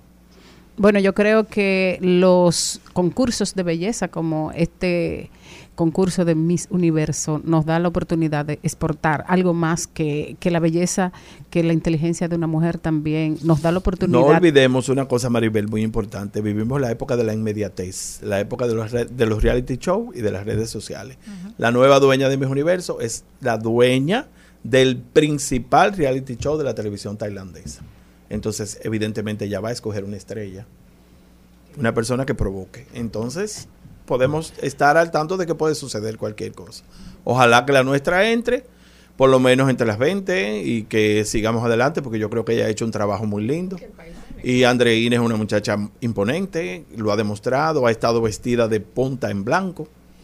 Y yo creo que eso es lo que vale, y la proyección escénica. Y yo termino diciendo que ya nosotros ganamos con ese vestido. Enseñamos la el poder de la creatividad, del trabajo en conjunto, eh, la maravillosa imaginación y creatividad del pueblo dominicano y de nuestra cultura está representado en ese vestido. Así que Pues, gracias. Muchísimas gracias. Viniendo de ti lo tomo como un halago, no un cumplido. Aplauso para ti. Un honor para este programa recibir en su cabina a Lionel Lirio, el vestidor de las grandes, el que ha vestido a las mujeres que han salido a representar nuestro Las más bellas. país. Muchísimas En al gracias. mediodía, con Mariotti y compañía, seguimos con Páginas para la Izquierda. A continuación, Páginas para la Izquierda. Y este segmento llega gracias a Pasteurizadora Rica, porque la vida es rica. Y el libro de hoy se llama El precio de la desigualdad del Premio Nobel de Economía Joseph Stiglitz, norteamericano, profesor de Columbia, muy destacado, experto en políticas públicas, experto en economía keynesiana. Y este libro es un argumento contundente contra una sociedad en desequilibrio de la mano de este premio Nobel. Nos lleva por ese recorrido y él dice que el 1% de la población disfruta de las mejores viviendas, la mejor educación, los mejores médicos y el mejor nivel de vida. Pero hay una cosa que el dinero no puede comprar, la comprensión de que su destino está ligado a cómo vive el otro 99%. A lo largo de la historia esto es algo que esa minoría solo ha logrado entender cuando ya era demasiado tarde. Las consecuencias de la desigualdad son conocidas, estas incluyen altos índices de criminalidad, problemas sanitarios, menores niveles de educación, menores niveles de cohesión social y sobre todo de esperanza de vida. Pero, ¿cuáles son sus causas? ¿Por qué está creciendo esta? ¿Por qué con tanta rapidez? ¿Y cuál es su efecto sobre la economía? El precio de la desigualdad proporciona las esperadas respuestas a estas apremiantes cuestiones en una de las más brillantes contribuciones de un economista al debate público en los últimos años. 79 años tiene Joseph Stiglitz, ha sido reconocido alrededor del mundo por sus cuestionamientos a todos esos economistas del libre mercado y él mismo se ha convertido en uno de los autores más leídos de los últimos 10 años. Así que si les interesa saber un poquito de qué él define, qué es lo que él llama como el precio de la desigualdad, les recomendamos este libro de Joseph Stiglitz. Este segmento llegó gracias a Pasteurizadora Rica, porque la vida es rica. De paso, de paso y repaso. En al mediodía. Con Mariotti, con Mariotti y compañía. Te presentamos De paso y repaso. Maribel Contreras con un invitado muy especial. Yo creo que íbamos a cantar primero. Tan, tan, tan, tan, na, tan, tarararara. Mujer, mujer. Bueno, señores, estamos aquí felices en la cabina. Desde que yo anuncié que Héctor venía, todo el mundo se puso muy feliz. Estamos coincidiendo en el cariño, en la admiración y la valoración de una carrera eh, con muchas luces con que sabemos que, que te la has ganado a fuerza, a, a esfuerzo y, y, por supuesto a talento. Recibimos con muchísimo cariño a Héctor Aníbal. Uno dice Héctor Aníbal y ya todo el mundo sabe de quién estamos hablando. Muchas gracias, muchas gracias por la invitación. Y tú viste, o sea, yo me encontré con Maribel anoche, me dijo, te quiero en el programa. Yo, ¿cuándo? Mañana. Viene. Ay. Fuego. A la niña que coge un Uber del colegio o se vaya a pie, que, ¿verdad? Que Maribel llamó. Que Maribel llamó. No, lo grande fue que él le dijo, ay, ve, ya, mira, mañana ya, Sí. ya voy para allá. Búscate a la niña al colegio. Ya tengo compromiso. Héctor, ¿cómo valoras este momento de tu carrera? O sea, ya Héctor no es solamente de que un actor dominicano, es el actor. Oye. No, tú sabes, es. Ayer me, me había dado. Como que caí en eso, hablando con unos amigos, de que este año yo cumplo 30 años ya en el. Desde que comencé con, con transfusión. Ujú. 30 años en el medio, increíble. Eso, pero ahora viéndome, viéndome toda la cana en esa televisión. Sí, ahora lo, estoy entendiendo. Pero te quedan listas. Eh, lo estoy entendiendo. Pero no, tú sabes que, que, eh, hay, hay como hay algo que viene con, con- con el tiempo también, cuando uno tiene ya como bastante tiempo y es, eh, es como una seguridad o un conocimiento de, del medio, de lo que uno quiere, lo que no quiere, más, mucho más de lo que uno no quiere. Entonces eso le da a uno como cierta, eh, no sé, como tranquilidad y uno comienza a ver la cosa ya como, como diferente. Y ahora mismo yo estoy en un momento personal eh, bastante como cómodo con, con lo que hago. en términos eh, personales, eh, tienes tú a, a cuestas muchos personajes, muchas películas. Y, y en este momento también hay la, la expectativa lanzada desde, desde Puerto Rico y los Estados Unidos de ese papel, de ese gran papel que, que tuviste en, en esa película. Creo que se estrena este año. Eh, se estrena este año, si Dios quiere, eh, en mayo, junio. Es una, una, una película una película bellísima, épica. eh, que, la, que conocí el guion desde cuando yo hice El Hombre que Cuida, que fue en el 2016, que conocí a Ray, el director, que trabajó conmigo en El Hombre que Cuida.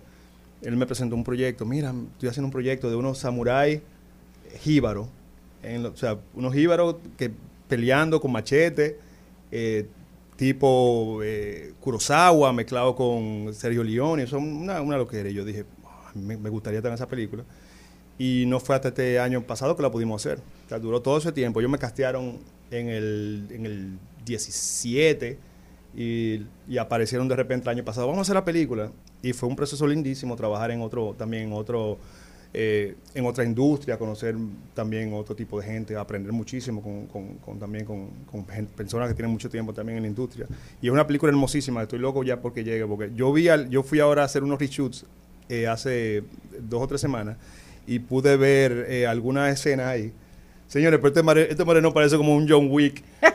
Un Wick caribeño. Y digo, oh, pero mira eso, y tú esta patada, y tú estos tiros, y tú estos machetazos. O sea, que a mí, o sea, estoy loco porque ya la película salga. Héctor, has tenido la oportunidad de hacer muchas cosas positivas y sobre todo increíbles en tu carrera. De todos los actores que en los últimos años a nivel internacional has trabajado con ellos, ¿cuál ha sido el que como que te ha impactado más? Eh, yo, bueno, definitivamente la, la, la, la película que hice con la de Lost City fue un- una experiencia increíble porque no solamente pude trabajar con, con estos actores que son, son A-lister, que tienen Oscar y son y muchísima eh, eh, fama y reconocimiento, sino que por el mismo hecho de la pandemia nos vimos, eh, estábamos en una burbuja, entonces estábamos siempre juntos, o sea, fuera del set también, y uno se llegó a conocer, y me llevé una, una sorpresa muy agradable, porque yo estoy viendo gente que aún con todo el éxito, siguen siendo eh, actores por encima de todo. O sea, eso no lo, o sea, eso no, no, no le ha- no- nunca lo ha nublado. Ellos se juntan contigo. Antes, cuando yo conocí a, a Daniel Radcliffe, eh, A Harry Potter, para el que no sabe, ¿eh? a Harry Potter. La primera vez yo voy y lo saludo, estamos en, en en los Haití, yo voy y lo saludo. Ah, Alex Héctor, ah, encantado. Y después él se me acerca y me dice, ¿yo puedo hablar una cosa contigo? Yo dije, bueno, ya me van a sacar de la película. Algo visto. eh, teníamos una escena donde solamente yo nos decíamos dos frases. Eh, él me decía tal cosa y yo le decía esto y ya. Y él me dice, escúchame, pero ¿tú crees que podemos repasar esta, esta escena?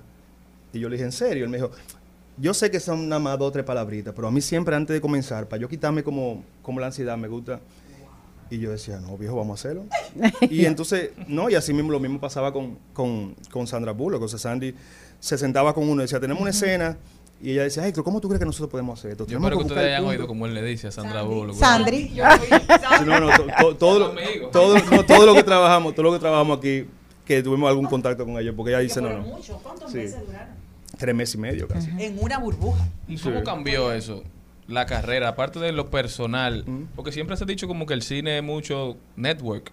O sea, ahora que tú conoces a esas personas que son amigos, ¿eso ha tenido alguna incidencia directa en la carrera? Por lo menos ahora en el corto plazo, me imagino que en el Pues, largo Sandy, plazo cuando sí hay un casting tendrá. por allá, avisa. Sí. No, pues mira, mira, bien, no te saludé viejo, ¿cómo tú estás? Eh, eh, no, lo que, ah, ¿qué ha pasado? Yo, yo te- trabajo con una, con una, de hace seis o siete años, yo he trabajado con una eh, agencia afuera, con Magnolia Entertainment, y me llegaban, cada cierto tiempo me llegan las audiciones de papeles. Ahora, después de, de esta película, ya que la película fue exitosa y, y el papel mío se ve y se conoce, ya me están llegando unos casting ya como para papeles más, eh, o sea, más, más importantes, principales, cosas así, series, pilotos, que antes de eso no, no, no me llegaban. Antes me llegaban papeles más secundarios de vez en cuando, pero ahora sí, constantemente, cada cierto tiempo, cada, cada mes me llegan tres, cuatro audiciones. A- ayer mismo hice una para un proyecto también súper importante, que uno tiene la tómbola. Así es. Exacto. Porque eso es lo que pasaba. mucha- yo recuerdo cuando yo hice, cuando fui a la premier, eh, yo fui a Los Ángeles tres días. Yo fui, hice la premier y me devolví. Tuve dos o tres reuniones y me encontré en, el, en, la- en- en un supermercado por mi casa con un señor y me dice, ¿y tú vives aquí? Y yo, a dos esquinas. No, pero yo pensaba como que tú vives en Los Ángeles y comenzamos a hablar. Yo le dije, mire, don, esta carrera uno no se puede desesperar. O sea, uno, uno nunca sabe qué es lo que va a pasar uno tiene que llevarse siempre la experiencia y, y tratar de aprender lo más posible de, de lo que te parezca. Porque eso no me garantiza a mí nada. A lo mejor esa es la única película que yo hago en mi vida con esta gente de fuera. Eso, eso, eso es una posibilidad grandísima. Eh, y uno tiene que fluir y no volverse loco. ¿Y ¿En qué momento tú te diste cuenta de eso? Porque vemos personas como Hemky Madera, que ahora está en una, una serie de Netflix muy famosa, estaba en Reina del Sur, pero también Mario Peguero, que se fue, y también ahora aparece en Blacklist, Sergio Carlos, que también vive fuera Sí. ahora. ¿En qué momento tú decidiste, no, yo voy a seguir actuando, pero yo no me voy a mudar de aquí? Eh, no, yo te voy a decir una cosa. Cuando yo terminé la película, a mí me dijo, una de las productoras de, de Los Cines me dijo, Héctor, ¿tú estás dispuesto a vivir, a, a vivir fuera? Y yo dije, mire, mi hermana, ya tu carajito mío tan grande. Claro que sí, me llevó a la familia completa. Eh, pero no, no es tanto eso. Mira, yo hace, un- hace como cuatro años, a mí me llamaron para una audición de un proyecto grande fuera. Y yo hice la audición. El proceso mío de grabar la audición fue, una, fue ter- ter- terrible, porque yo pensaba como que esa era la única oportunidad que yo tenía para hacer algo y si no lo hacía, ya, ya, ya. Sí, sí, sí. Y esa ansiedad, hice la audición, que, que fue un desastre por la ansiedad. La man- o sea, todo ese proceso fue una cosa que yo decía, bueno, si, si yo no hago esto... Esta es la oportunidad. No, si- si- ya, ya, me quedé aquí, se, se dañó. Y mi, mi, mi, mi esposa me dijo alguna vez que, que lo llevo Saludo eso. a esa bella esposa. Sí, que me, di- me dice, oye, me lo- la, la cosa que te trae ansiedad no, o sea, No son de Dios. No son de Dios. Una cosa que trae ansiedad no son de Dios, suelta eso.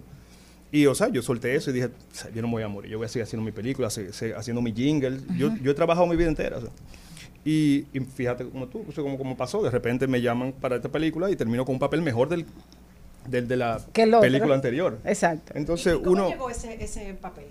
El de la que Me- hicieron aquí. ellos cuando vienen, cuando los proyectos vienen aquí, generalmente siempre tienen una, una cantidad de papeles para, para, para local- Locales. locales. que buscan gente local.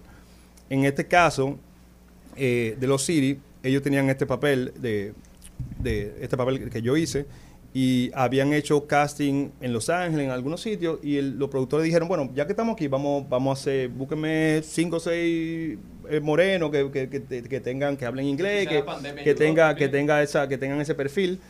Y, y nada, o sea, me llamó la agencia de casting. Héctor, manda un, un self-tape. Yo grabé un self-tape, lo mandé, con dos o tres escenas. Me olvidé de eso. Dos o tres semanas después me llaman, mira que los directores quieren hacer un Zoom contigo. Hicimos una, una, un Zoom donde ellos más o menos me dirigieron. Y ya tú no estabas nervioso ni nada. No, porque yo no, o sea, yo No tenía expectativa. No, porque yo decía que yo no, o sea, no tenía expectativa. Entonces grabé el Zoom con ellos y dos o tres semanas después, eh, una, una persona, una amiga mía que trabaja en, en el- en- en la productora, en la Antica, me dijo, Héctor, yo acabo de ver una foto tuya en una pared al lado de Brad Pitt de un reguero de gente. Y yo, en serio, y después entonces me llamaron, me dijeron, mira, tú estás disponible.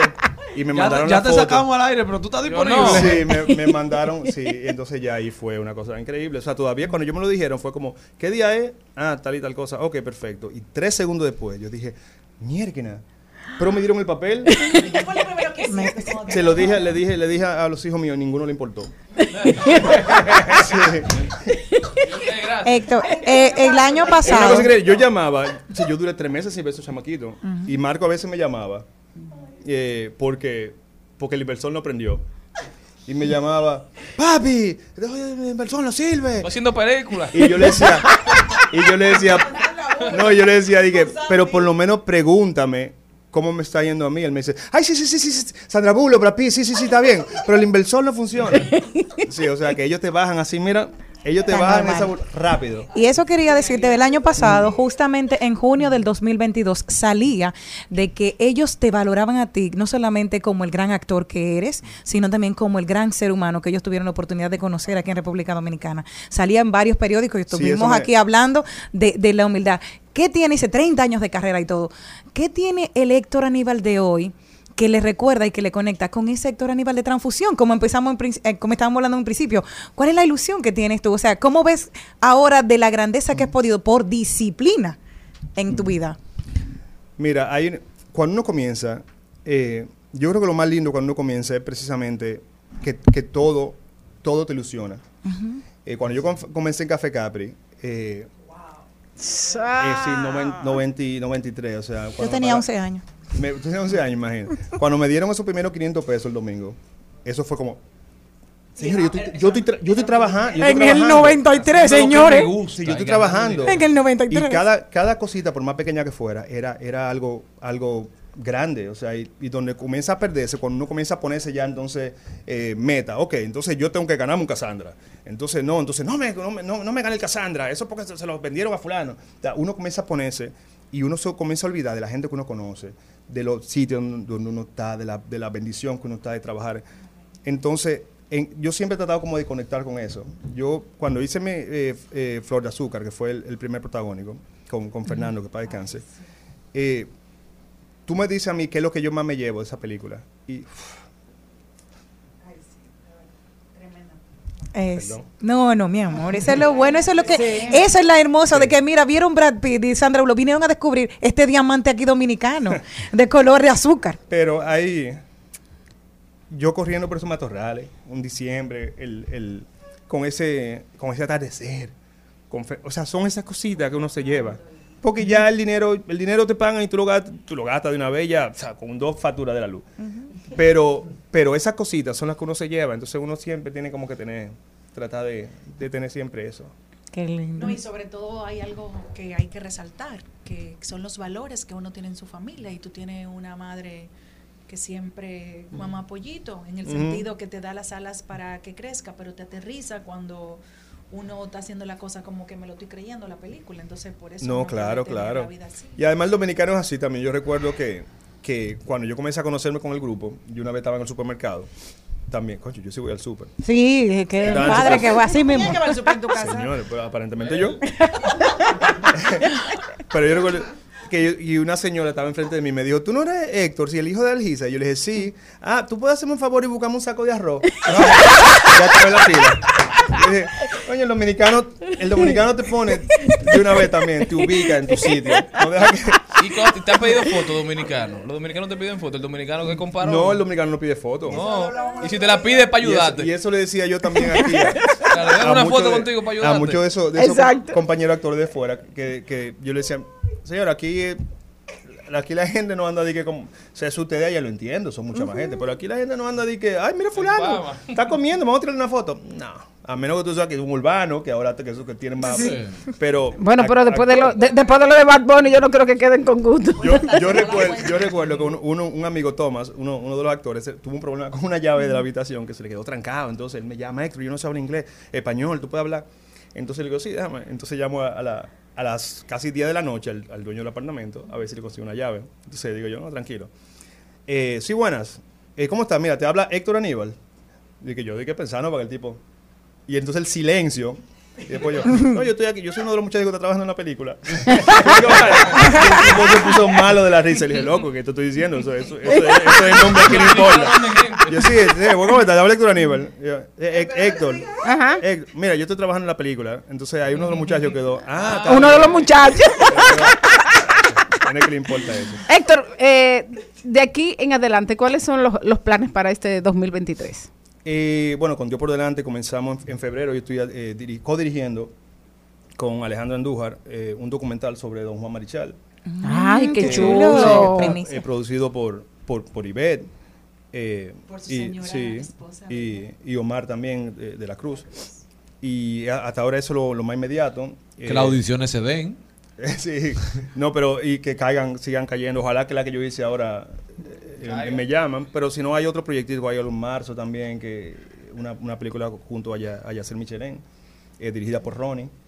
Y, y hasta ahora eso. Y después, nada. Y sigue cantando. Sí, Seguir el cantando. año pasado to- en disco Teatro, fue Tú sabes que Luis José siempre, Luis José siempre tiene algo todos los años. O sea que yo, yo, yo esperaré a ver que, que se invente el gol. ¿Y da para algo ese teatro aquí? Eh, da para una satisfacción bastante. No, yo te voy a decir, no, da- Y da- disco, no, el bien, año pasado sí. fue maravilloso. te El vi. año pasado yo, can- disco, sí, yo claro. canté muchísimo el año pasado, Sí. cinco meses. Yo tengo que ponerme a cantar de nuevo. Sí. O sea, a, a mí. Vete me- para donde Pavel y graben y ya. Sí. No, no, Pavel siempre me llama cada 15 días. Moreno, creo que vamos a hacer algo. Cada 15 días. Pero, pero a mí me gustaría poder, si no grabar, pero por lo menos hacer quizá un concierto o algo de canciones que a mí me gustan. Ahí sí sería chulísimo. Porque esta, esta último, te digo, estos últimos tres o cuatro meses que, que me la pasé haciendo los 70, eh, eh, dis- di- hice Disco. Forever, eh, hice Sinatra, eh, rock sinfónico. Fue, un- fue como una experiencia muy chula reconectar otra vez. Me di cuenta de lo que me hace falta la música en mi vida. Ujú. Sí, la música es otra cosa. Sí. Eh, realmente uno trabaja más por la satisfacción espiritual. Ujú. Héctor Aníbal, gracias. Qué, gracias qué- qué bueno que pudiste sacar este momento No, y para, para venir. Y vino en moto, Charlie. Sí, yo no cojo tapones, ¿no? Muchísimas gracias, Héctor. De verdad, este programa es tuyo. De verdad, te auguramos muchísimo éxito. Muchísimas gracias. Continuamos. Estaba esperando.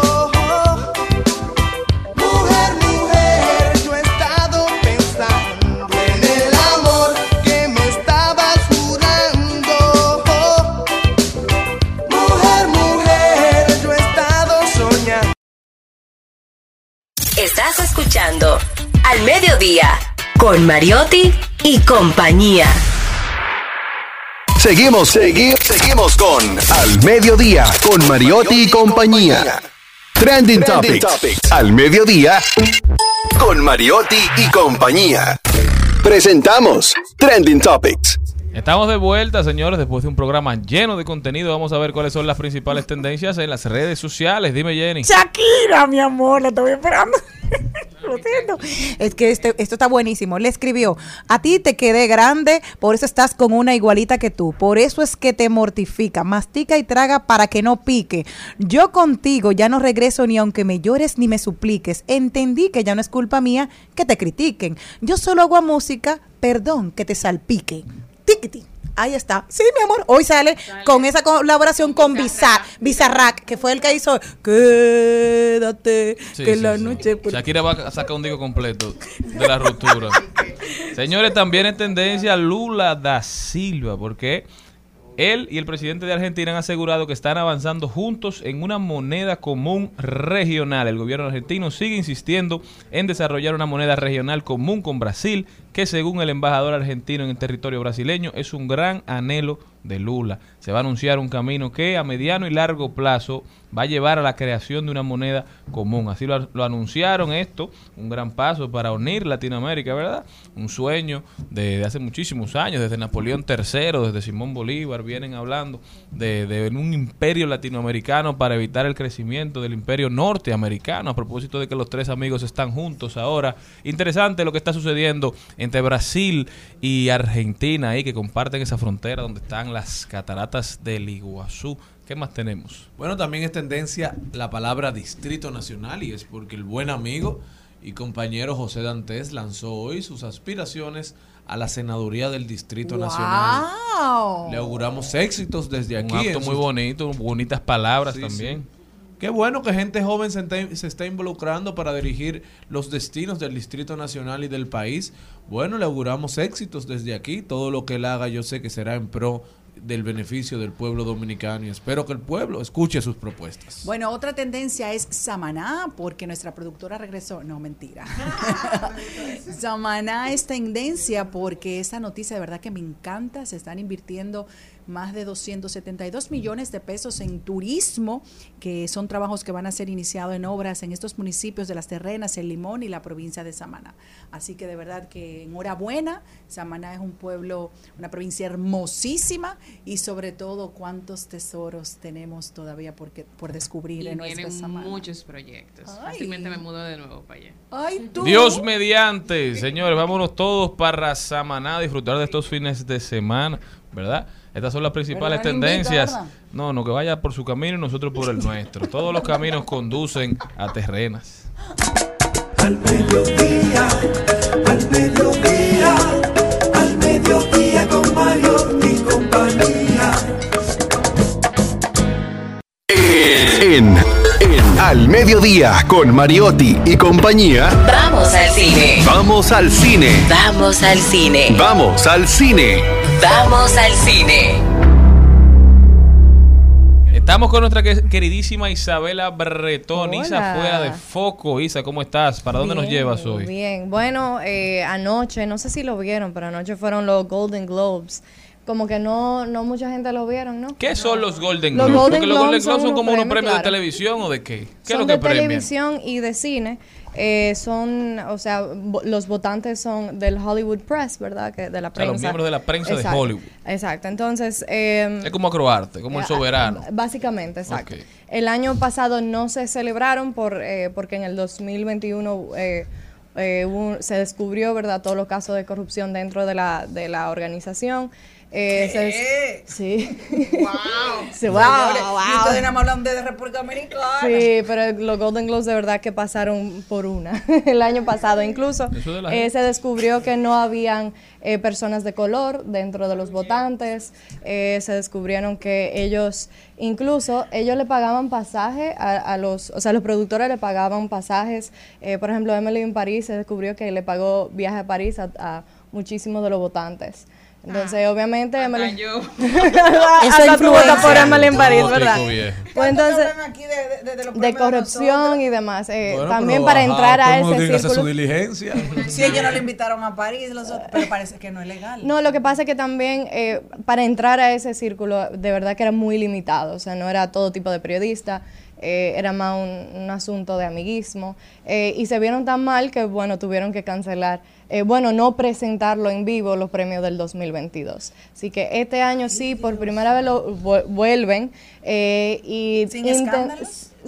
Bueno, más o menos. Bueno, nada, nada como Will Smith, digamos. Los O sea actores que- le dieron su apoyo y las actrices sí. fueron, Muchos apoyaron. actores, muchas actrices, muchos directores. O sea, a mí me sorprendió eh, la cantidad de personas que había. Estaba Steven Spielberg, Quentin Tarantino, o sea, los clásicos. Brad Pitt. Eh, Brad Pitt estuvo allá. Que al final todo el mundo quiere su premio, no importa lo que sea. Así Y es. son Y una no, y que clase. una- Yo creo que exacto. Hollywood ha demostrado que ellos son una Claro. clase y se protegen aún. Exacto. Y además ya que- cuando la cosa sale de control, bueno, ahí se le dan bola negra. Ya, el y se Harvey hacen lo, Weinstein, exacto, y pero se hacen lo loco. Es eso como es un- aquí, es como aquí es un con culto eso. Lo acaban, pero todo el mundo quiere su estatuilla, todo el mundo Así quiere es. Su invitación. Además de que este año realmente ellos cambiaron la presidencia, una mujer presidente ahora, que también había muy pocas mujeres dentro eh, de la organización. Eh, intentaron eh, incluir más a personas de color dentro de los presentadores, dentro de las nominaciones, que también siempre es un tema, personas eh, de LGTB. ¿Verdad? De la comunidad. Eh, este año le dieron un premio, un reconocimiento especial a Ryan Murphy, que lo conocemos por su trabajo de Glee, eh, Pose, que también apoya mucho lo que son esas comunidades eh, marginadas. Entonces, eh, definitivamente este año fue algo que todo el mundo esperaba. Yo creo que los premios fueron bastante predecibles. Sí, yo creo que mejor película que fue Los Espíritus de la Isla o Banshees of Inisherin, Inishiren eh, con Colin Farrell fue mejor película. Yo creo que muchas personas no se lo esperaban.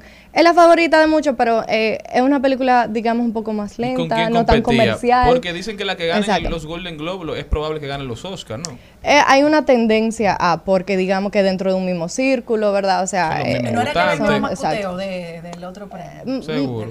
Lo que pasa es que es un mismo, un mismo círculo los productores al pasaje pa' final. uno, te el a para el otro, porque No, es que- verdad, entre bueno, los Oscars eh, sí tienen muchísimo más miembros. eh, ¿Y qué pasa? Que para los Os- eh, es que al final eh, los productores hacen un trabajo de distribución, de mercadeo y demás. Claro, claro, y de que- venta. Claro, y está. Entonces, normalmente ganó esa. esa. Exacto, ganó esa.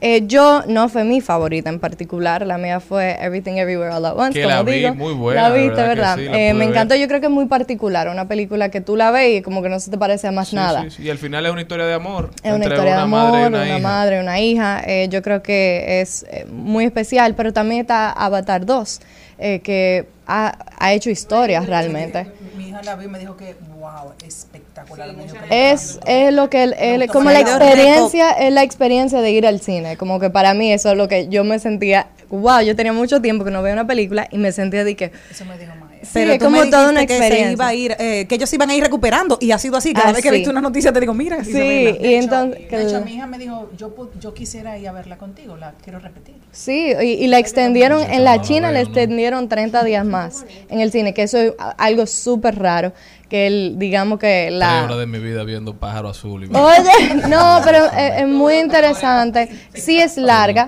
sí es larga. Hay ¿Cuántas que ir tiene? comido eh, tres horas. Hay que ir comido, hay que ir, ¿verdad? Con, pero te distrae. O sea, yo creo que una película que... No, de verdad, yo yo pensé, yo estaba de que, ay Dios mío, angustiada, porque Por tres nada más pensar en eso, ¿verdad? Y estamos en la Sí, edad de la inmediatez, donde todo eso en 30 Es como segundos una ya. pared realmente, o sea, como Sí. que doy media está bien, pero ponle media hora más y me quillo. Exactamente, como wow. Pero de verdad que la vi y en ningún momento yo sentí como Ah. de que ay me quiero ir. No, realmente yo la disfruté bastante y me sorprendió que una película que ha causado, ¿verdad?, tanto revuelo en el mundo del cine no ganó mejor película porque esa es la tendencia. O sea, es lo que cause más efecto social. Eh, The Banshees of Inisherin. Ah, sí. Que con Colin Farrell es Y ganó Emily in Paris después que hizo su boicot. no, Emily in Paris en ese, eh, ya ni siquiera ha vuelto a ser nominada después de ese escándalo. Y mira, que tiene la nueva temporada ahora.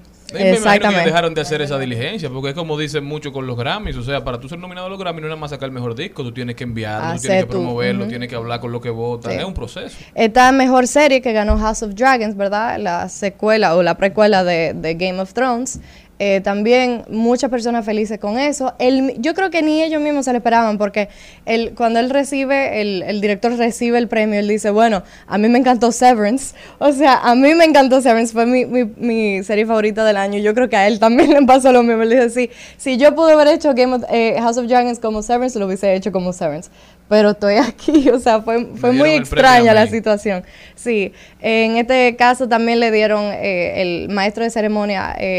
Fue Gerald eh, y un comediante afroamericano, mm, medio no muy ¿Quién fue? allá. Tracy Morgan. No, no, no, eh, se llama Ger- Gerald eh, Carmichael. Eh, mm, es muy nuevo, realmente yo creo que todo el mundo se sentía como nada que ver, había muchos silencios o no no lo escuchaban, él mismo tenía que decir, por favor, hagan silencio.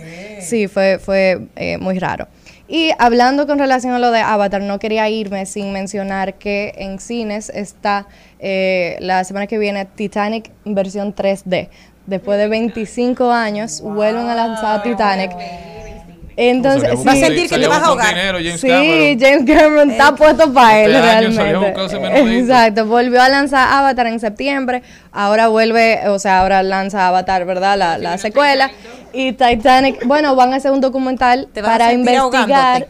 no, él, él como que tiene muchas cosas con el agua. Y más con el dinero que se ahorró en el font. ¿Tuviste el, Sí, el- con Papyrus. el, ¿cómo se llama? El, skit, skit. de Ryan Gosling? Sí, a mí me encanta ese skit.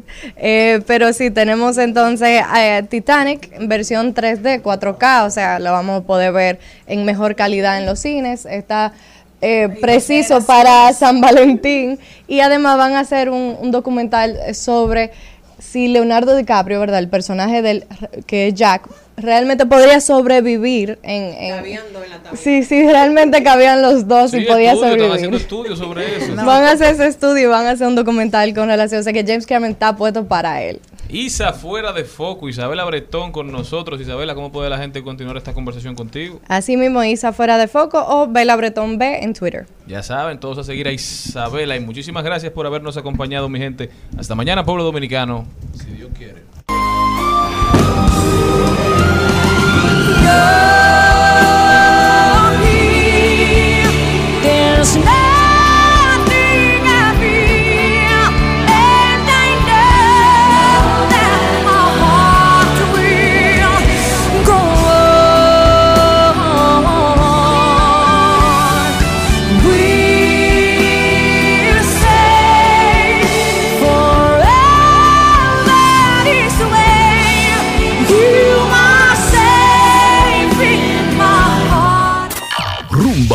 98.5, una emisora RCC Media.